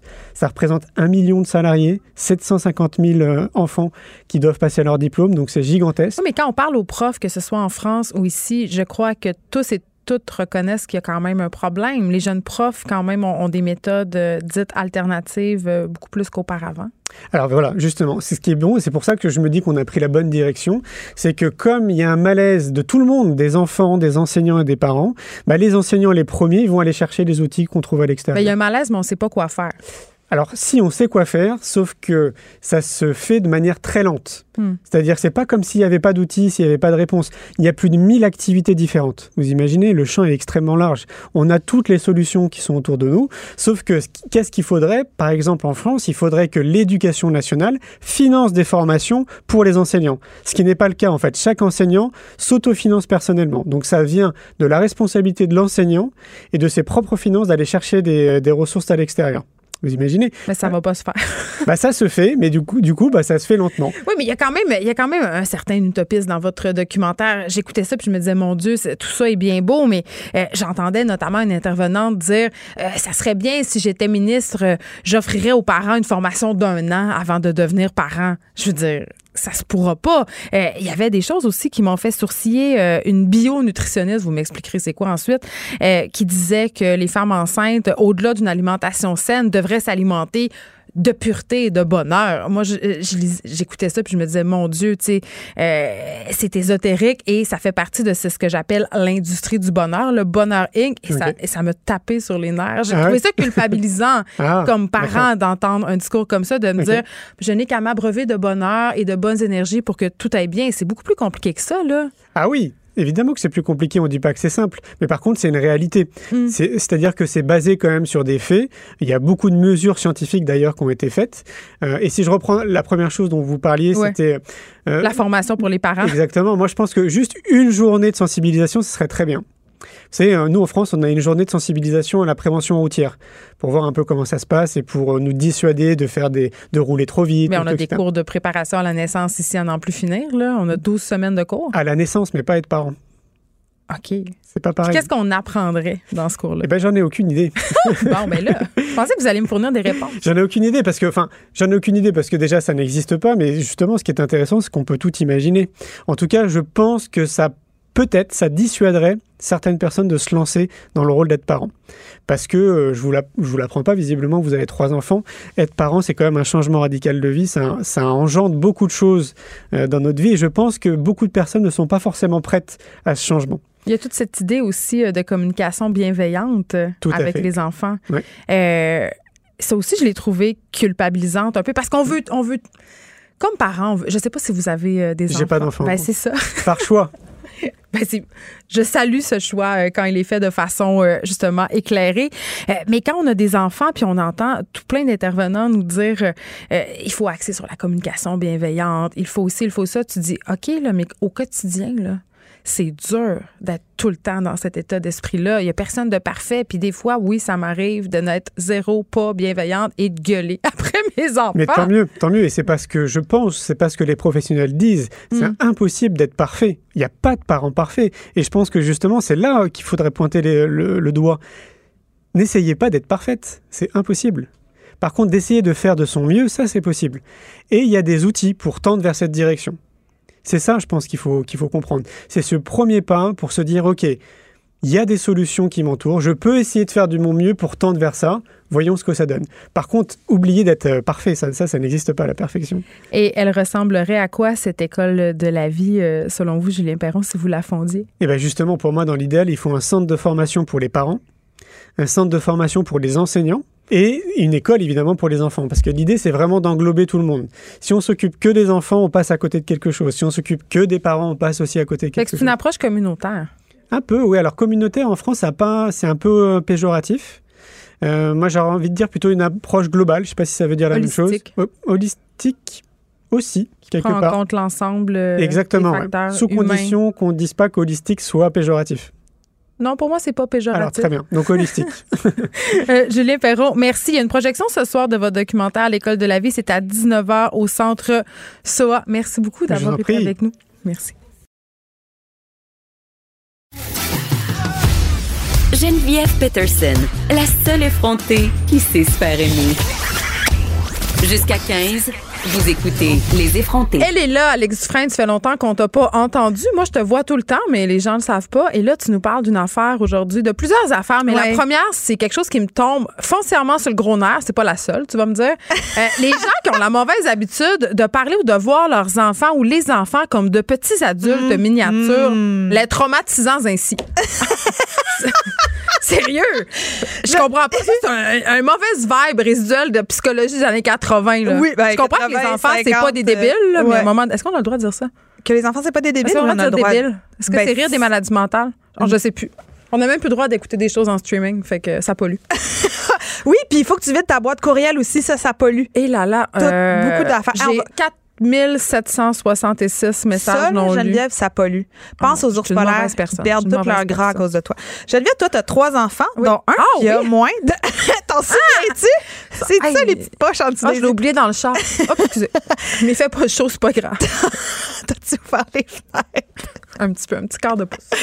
Toi, t'en as un, dont un qui a moins de 4 ans. Oui. Et quand même, à travers euh, ces, ces- ces trois enfants-là, t'as dû en voir des vertes et des pommures, genre l'enfant qui te regarde droit dans les yeux en versant lentement son bol de céréales à terre ou qui fait le bacon au centre d'achat et c'est inarrêtable. Non, mais moi, c'est plus des questions euh, épouvantables comme maman, combien il reste de dodo avant que tu meurs? OK. Donc, euh, super. Fait que. Mais comment tu veux leur répondre? Je, je réponds pas comme si elle était un adulte, c'est angoissant. tu comprends? J'invente une affaire comme quoi je suis immortelle, que j'ai bu la potion, quelque chose. Tu dis ça, tu parles pas du fait J'essaie d'y aller dans l'entre-deux. J'essaie d'y aller dans l'entre-deux. Parce que ma mère, elle me fait à croire longtemps qu'elle mourrait pas, puis j'ai eu un petit choc, deux, trois ans, quand je me suis rendu compte qu'elle allait y passer comme tout le monde. Voilà, deux, trois ans à l'âge de plus de 30 ans. OK, ça. parfait. Et donc, euh, il y a des moments où on, on regarde nos enfants puis on se dit, OK, il est en train de me provoquer, il est en train de faire exprès Ben non. de faire du théâtre. Et c'est tout à fait compréhensible. Je pense que beaucoup d'adultes ont prêté ce genre d'intention-là à des enfants. Euh, et comme tu l'as dit tout à l'heure, oui, il s'agit là d'une erreur. Et euh, Mais en. en tant qu'adulte, quand on a un contact avec des enfants, on verse souvent dans une tendance qui, qui peut être assez néfaste et qui est l'adultomorphisme. Pas l'adulting, là. Non, pas l'adulting. Ça, c'est la chose que moi, j'ai pas réussi à faire. Mais l'adultomorphisme, c'est quelque chose qu'il faudrait que on fasse tous attention parce que l'enfant, en effet, n'est pas un adulte miniature. Et l'adultomorphisme, c'est un terme qui est utilisé pour définir le fait qu'on prête des comportements adultes aux enfants. Donc, penser qu'un enfant nous manipule, nous défie, nous provoque. Ben, les enfants nous manipulent, nous défient, nous provoquent régulièrement. C'est pas faire de l'adultomorphisme que de penser ça. Là. Ce Ça de- dépend quel Ce sont des de- monstres. Ce sont des monstres. C'est la première affaire qu'ils comprennent, les enfants. Et elle vient. Elle vient. Regarde, ça, c'est pas de la manipulation, c'est quoi? Ben là, en ce moment, Geneviève, un- tu fais un excellent exemple d'adultomorphisme. Merci. Parce que euh, euh, le- Héloïse Junier, qui est la psychologue qui a écrit un livre qui s'appelle Guide pratique pour les pros de la petite enfance. Elle hein, en parce a-tu que des enfants, elle? oui, elle en a des enfants. Elle travaille avec des pros de la petite enfance. Et euh, elle parle d'adultomorphisme. Et c'est pas juste les papas-mamans qui vont faire de l'adultomorphisme. hein. Ça fait être euh, le, C'est beaucoup le les gens qui ont gardien, pas la gardienne, le médecin, le Ouais. psychologue, les gens. En fait, tous les gens qui sont en contact avec des enfants et qui peuvent projeter des comportements d'adultes sur des enfants. Et évidemment, tu vas projeter des comportements d'adultes quand tu es toi-même challengé dans tes sentiments. Donc, de dire, tu le fais exprès, tu me provoques. Euh, c'est des choses qui sont pas possibles pour un enfant qui a en bas de 6 ans. Ah, OK, mais fait que ma fille de 9 ans manipule, elle me provoque. Ah, de tout toute ça. évidence. Surtout OK, si elle retient toi, ça, c'est sûr qu'on soit à la même place, là. Et donc, pour vous donner quelques Tu peux la exemples. châtier comme un adulte. Absolument. Quatre heures dans le garde-robe, sans problème. L'adultomorphisme, ça va désigner notre tendance à interpréter des comportements d'enfants comme s'il s'agissait, bon, de petits adultes. On le disait, on parle de provocateur, pervers, manipulateur, capricieux, vicieux, jaloux, comédien, sadique, calculateur. La liste est longue. Et donc, on va entendre. On dirait ma description. on va entendre un parent qui dit euh, Clément me regarde dans les yeux en grimpant sur le fauteuil alors qu'il sait que c'est interdit. Comme mon chat. Il me provoque. Ou Laetitia vient immédiatement taper. C'est toi qui as choisi les noms? Euh, non, c'est pas moi qui ai choisi les noms. C'est Madame Junier. Je veux juste dire qu'à l'école de mon enfant, il y a un petit garçon qui s'appelle Kevin. Je sais, c'est la case euh, juste à côté. J'ai vu comment ça s'est écrit. K-E-V-A-Y-N-E. Juste vous le dire. Kevin. Je voulais attirer ça à l'attention du Québec en entier.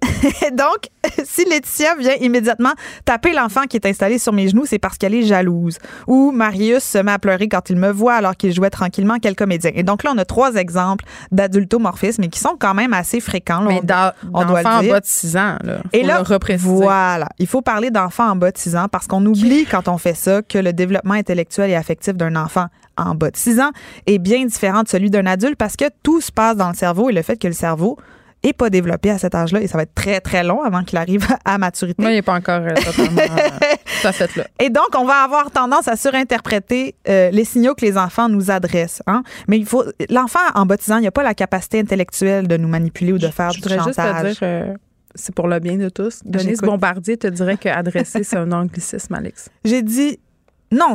si un enfant t'adresse un signal, je suis confuse. Si tu dis j'adresse une question, ça, c'est un anglicisme. Mais adresser un signal. Je pense que quand on parle, c'est un anglicisme. Je pense que tu as respiré puis c'était en anglais. OK. Et donc, euh, l'enfant d'en bas de 6 ans, il est ancré dans le moment présent. Il n'est pas en capacité d'anticiper ou d'élaborer une stratégie. Donc, il peut pas te manipuler. Son cerveau préfrontal, qui est le siège du raisonnement, de la réflexion, de l'anticipation, n'est pas assez mature pour euh, manifester des compétences intellectuelles comme ça. Un enfant peut faire semblant, oui, il peut faire semblant de jouer au pirate ou de transformer une feuille de papier en couverture pour sa poupée, mhm. mais il peut pas faire semblant d'avoir une émotion. Mais c'est une vieille conception, hein, nos parents, là, à dire, mes parents, ben, laisse-la pleurer, elle te manipule. les bébés ont deux semaines, ils te manipulent pas, là, ils ont soif. Exactement. OK, fait que arrêtons de faire euh, de l'adultomorphisme. Et ben, j'avais des petits exemples, en fait, que je trouvais assez mignons. Ils ont fait. OK, vas-y. Ah, oh, Geneviève. Ils ont fait des petits, des petits C'est vraiment question, ça, j'aime pas ça. Je vais aller plus vite. Ah, c'est ça, t'es challengé, en fait. Mais c'est normal, c'est normal parce qu'on va prêter ça, on va dire, ça se peut pas. Mettons, l'enfant, quand il rentre de la garderie, il a été faim toute la journée, puis la seconde où il rentre dans la maison, il jette à terre, puis on dit, bon, qu'est-ce qui se passe? Moi, je mets dos de mon divorce. il réagit au divorce. ça m'aide vraiment Oui, c'est ça. Parce que le divorce, c'est pas. le mal. Ah, OK, parfait. C'est comme un vortex noir dans lequel on peut jeter tout. exemples avant qu'on parle d'Emma Watson puis son célibat? euh, ta, ta, fille, elle rentre à la maison, elle se jette à terre, elle fait une grosse crise. Pourtant, elle a été sage toute la journée. Et là, on se dit, bon, c'est ça, tu as besoin d'attention, tu veux que je m'intéresse à toi. Alors qu'elle est en train de relâcher une tension qui a été accumulée toute la journée en présence d'une figure d'attachement. Mais c'est comme moi, finalement. Est-ce que tu as mangé ta petite collation en rentrant de l'école? Ça aussi, des fois, ça peut faire des petites C'est ça, j'ai une baisse de, de glucides. Moi, mon chum me prépare. je mange plus de glucides, je suis excessivement edgy. Je pense que c'est à ça que ça sert, les chips. D'accord. Ça sert à diminuer cette, cette tension en nous. Euh, ben oui, ben je voulais parler d'Emma Watson, mais très rapidement en fait parce que Emma Watson, euh, qui est une, une, solution en fait, si vous voulez pas euh, vivre l'adultomorphisme et avoir d'enfants, vous pouvez comme Emma Watson être euh, self-partnered, donc en partenariat avec soi-même. Dans une entrevue au British Génération d'enfants rois. oui, ben en fait c'est plus intéressant que ça. Elle a donné une entrevue au Vogue. au Vogue anglais où elle disait qu'à l'aube. Alex? Le, Vogue British. elle disait que euh, à, la veille de ses 30 ans, être euh, célibataire pour elle, c'était pas un traumatisme, mais même qu'elle voulait enlever le stigma sur le mot célibataire et dire je ne suis pas fait une chronique célibataire, la je suis euh. en partenariat avec moi-même, je sors avec moi-même. Mais on est encore dans la dans cette idée quand on parle de célibataire de la vieille fille frustrée avec un chat. Oui, puis il y a aussi Gwyneth Paltrow, hein, on sait, qui ne s'est pas divorcée, mais qui a fait un conscious uncoupling et donc qui a, qui a fait un, oh non, une séparation consciente. parce que le mot divorce est, trop violent. Alors là, tu vois, c'est on essaie de déstigmatiser des mots comme divorce ou comme être célibataire pour se mettre dans un autre état d'esprit par être rapport célibataire, c'est pas compliqué, c'est juste personne veut de toi. Aucun match sur Tinder. Et donc, Emma Watson, qui va avoir 30 ans, est très, très contente d'être en partenariat avec elle-même. Hein? Euh, elle est assez brillante, Emma Watson. Moi, ça me fait du bien d'entendre qu'elle est célibataire, on dirait. Pourquoi? Parce qu'elle est belle? Hmm. Parce qu'elle a tout pour elle, puis même à ça, elle est célibataire, mais elle capote pas avec ça. Mais elle arrête pas de dire qu'elle est féministe, c'est peut-être pour ça qu'elle n'a pas de chum. ah, peut-être. C'est peut-être ça. On dit ça, on dirait. Peut-être qu'elle est punie par l'entièreté des hommes. Mm. Mm, mm. Je voulais parler d'un autre sujet, Geneviève. Oh non. Oui, vas-y. Qu'est-ce que t'as aujourd'hui? Tu veux pas qu'on parle de rien? Non, t'as parlé, de parlé de t'aimerais qu'on parle? Je qu'on parle de dans ta culpabilité de parent là, qui a fait d'adultomorphisme avec ses enfants. Non, mais c'est parce que je me dis tout le temps que je donne des explications trop détaillées à mes enfants, puis que peut-être plus tard, ils vont s'étendre sur le divan d'un psychanalyste. Qu'est-ce que c'est quoi une explication trop détaillée? Je sais pas, là, je repense à mon affaire de la mort quand j'expliquais à mon fils que j'allais mourir et lentement pourrir sous terre. C'était peut-être pas une bonne idée parce que depuis ce temps-là, il m'en reparle. Puis il, il est où l'entre-deux quand t'as dit j'ai trouvé un entre-deux? je n'ai peut-être pas tant trouvé finalement. Tu, tu dis que tu allais mourir? Ou tu as dit que tu allais mourir, mais pas tout de suite? J'ai dit je savais pas que c'était quand, qu'on savait jamais que ça pouvait arriver demain ou dans très longtemps. Non, non, on dit jamais ça. T'es-tu malade dans la tête? on sait pas c'est quand demain ou. De... Ouais, non, mais j'ai dit que c'était pas mal sûr que c'était pas demain comme pour Pas mal sûr. Mais oui, mais. OK, mais là, il peut bien pas dormir la nuit. Hein. Non, ben il là, très bien parce T'en as eu deux autres pour te pratiquer avant de voir dire. Non, je lui donne du Benadryl avant de se coucher pour l'assommer un peu, qu'il dort. OK. C'est une blague. parlant de, parlant de dormir. non, non, mais parlant de dormir, regarde, on fait des liens, on fait des liens. On n'arrête pas de parler de bien dormir, en fait. Il y a des gens qui dorment pas bien en ce moment en Inde, Geneviève, parce Pourquoi? que parce que c'est trop pollué. C'est excessivement pollué. Et maintenant, pour respirer, il va falloir payer. Attends, quand je suis allée en Inde, pour vrai, j'avais fait l'erreur en tant que white savior, OK? de m'amener beaucoup de petits je me pensais habillée locale. Tu sais, je m'étais dit, ah, je vais vraiment être habillée locale. T'avais ton sarouel? Ah, j'avais tout ce qu'il fallait pour pas attirer l'attention. Note. Ouais. à commencer par des cheveux très roux et une peau très blanche. Ça, ça passait comme dans du beurre dans le goût de Jarat. euh, mais mes vêtements blancs, à la fin de la journée, là, ils étaient gris. Ouais, ben. Ça allait très, très mal. Puis là, je me suis dit, hey, euh, sais, à l'heure du souper, ils se font tout cuire quelque chose avec du petit charbon. Là. je me suis dit, hey, j'ai bien beau mettre mon compost, là, ça changera rien au bout du compte. Ma mère, quand elle est allée en, Chine, justement, elle voyait des euh, égouts de la taille de maison se déverser dans le fleuve, puis elle est revenue à la maison en disant, pourquoi je ferme l'eau quand je me brosse les dents? Donc, euh, oui, c'est, en effet, ça peut être assez traumatique de faire ce genre de voyage au niveau de la pollution, mais à New Delhi, ils essayent non pas de trouver des, en fait, absolument pas de trouver des, solutions, à ça, à la pollution, ils trouvent plutôt des solutions à qui peut payer pour respirer. Ah, ben, c'est cool. Fait qu'on va pouvoir respirer seulement si on est privilégié. Mais moi, je trouve ça parfaitement logique. ben oui, la sélection naturelle. Ben oui, ça va éliminer plein de gens dont on n'a pas vraiment besoin. Exactement. C'est-à-dire les pauvres. Les pauvres. qui sont pas du tout une majorité en Inde. Et donc, qui va faire notre linge, par exemple, s'ils n'ont plus d'argent pour respirer, ces gens-là? Euh, en effet, cercle vicieux. Je pense que je pose vraiment les bonnes questions. La capitale indienne, New Delhi, est en proie à un pic de pollution depuis plus de dix jours. On le sait, là, cette semaine, on continue de suffoquer dans une pollution qui asphyxie les gens. La mégalopole est enveloppée d'un épais brouillard toxique qui a offert euh, très peu de jours de répit depuis la fin octobre. Et donc, ça inflige des toux constantes, des yeux irrités à 20 millions d'habitants. Et l'ambassade américaine qui est sur place a enregistré ces jours-ci une concentration moyenne euh, qui est de, de microparticules dans l'air qui est 16 fois foi la limite recommandée ça, c'est dû à la circulation automobile, aux usines de textile. C'est dû à quoi? C'est dû, tu sais, quand tu parles de qui va faire nos vêtements, là, c'est entre autres dû à ça. C'est dû à la pollution, c'est dû au fait qu'on se chauffe et on se nourrit au charbon. Euh, donc, évidemment, là, c'est comme si euh, la ville de Montréal au complet se faisait un barbecue, mais sur des briquettes au charbon en même temps, mais fait fois 200, là, tu sais, en termes de concentration. Mais tu sais quand même que la principale source de smog à Montréal, c'est le chauffage au bois. C'est quand même assez quand, quand, je reviens de Val-David le dimanche soir, je vois tout le monde à Laval qui se fait un feu de foyer. Il y a comme une espèce de smog au-dessus de la ville. Bon, là, t'es contre les feux de foyer à cette heure? Pas vraiment. J'ai vraiment de la misère à Moi, je vais écouter Netflix en faisant un feu de foyer. C'est où le problème? Ben, tu devrais Il va falloir écouter le petit choisir feu Vidéotron, là, soit le feu, à TV. Soit le feu de foyer, soit Netflix. Mais ça veut dire que même le feu Vidéotron qu'on écoute avec notre télé Internet en streaming, il pollue. Il pollue. Mais il pollue moins que ton feu de foyer. Je reviens à New Delhi. Oui, c'est ça. Reviens à New Delhi avant Et que ma job. Euh, cette semaine, euh, il y a un bar qui s'est créé, qui est un bar où on peut respirer de l'oxygène. Ah, il y en a eu, Saint-Laurent, c'est des bars Exactement. Et donc, pour 299 roupies, qui est environ entre 5 et 7 dollars, euh, tu peux aller respirer de l'air pour te, ben, te, détoxifier le corps et les poumons. Et tu as de l'air à l'eucalyptus, à la cannelle, à l'orange. Et évidemment, c'est des gens très fortunés qui, ont les moyens. Oui, c'est ça. C'est les gens très fortunés qui ont les moyens d'aller respirer de l'air. Et si vous voulez vivre l'expérience et payer 1 dollar par minute, il y a un bar à oxygène à Montréal dans les hôtels Delta. et, et qui recommande euh, de respirer de l'oxygène, mais pas en trop grande quantité. En 10 à 20 minutes, lorsqu'on en ressent le besoin, si on a une petite fatigue, un stress, besoin de se détendre, Une des petite difficultés fatigue, t'as dit? respiratoires. Ah. Hey, Geneviève, on devrait faire ça. On va essayer va le bar à oxygène, puis on vous revient. live, là. Exactement. Ah, On va hyperventiler. ben ça, c'est si t'en respires Hey, on n'arrête plus le progrès. On peut aller respirer de l'air. Tu peux aller respirer chaud. de l'air, ouais. Je vais faire Tu ça. peux payer pour aller respirer de Mais l'air. l'air ici dans le studio est gratuit. Oui, c'est quand même euh, assez hallucinant. Profitons du bon oxygène qu'on a dans nos poumons parce qu'en ce moment, On a ri, mais c'est pas drôle. ben, en ce moment, en Inde, il y a quand même 50% des cas de cancer du poumon qui sont des non-fumeurs. Alors, on leur souhaite de ne pas avoir besoin de payer 5 pour respirer de l'air pur. Oh mon Dieu, c'est tellement déprimant. On va tous mourir. Ça, c'est ça. conclut Surtout toi, mais on sait pas quand. Peut-être aujourd'hui, peut-être demain. Je vais aller m'acheter du linge fait au Bangladesh. On se retrouve demain de 1 à 3. Je serai dans un magnifique chandail non éthique. Mario Dumont et Vincent Dessureau suivent dans quelques instants commenter, euh, bien entendu, euh, le nouveau cabinet ministériel du gouvernement Trudeau. À demain, tout le monde.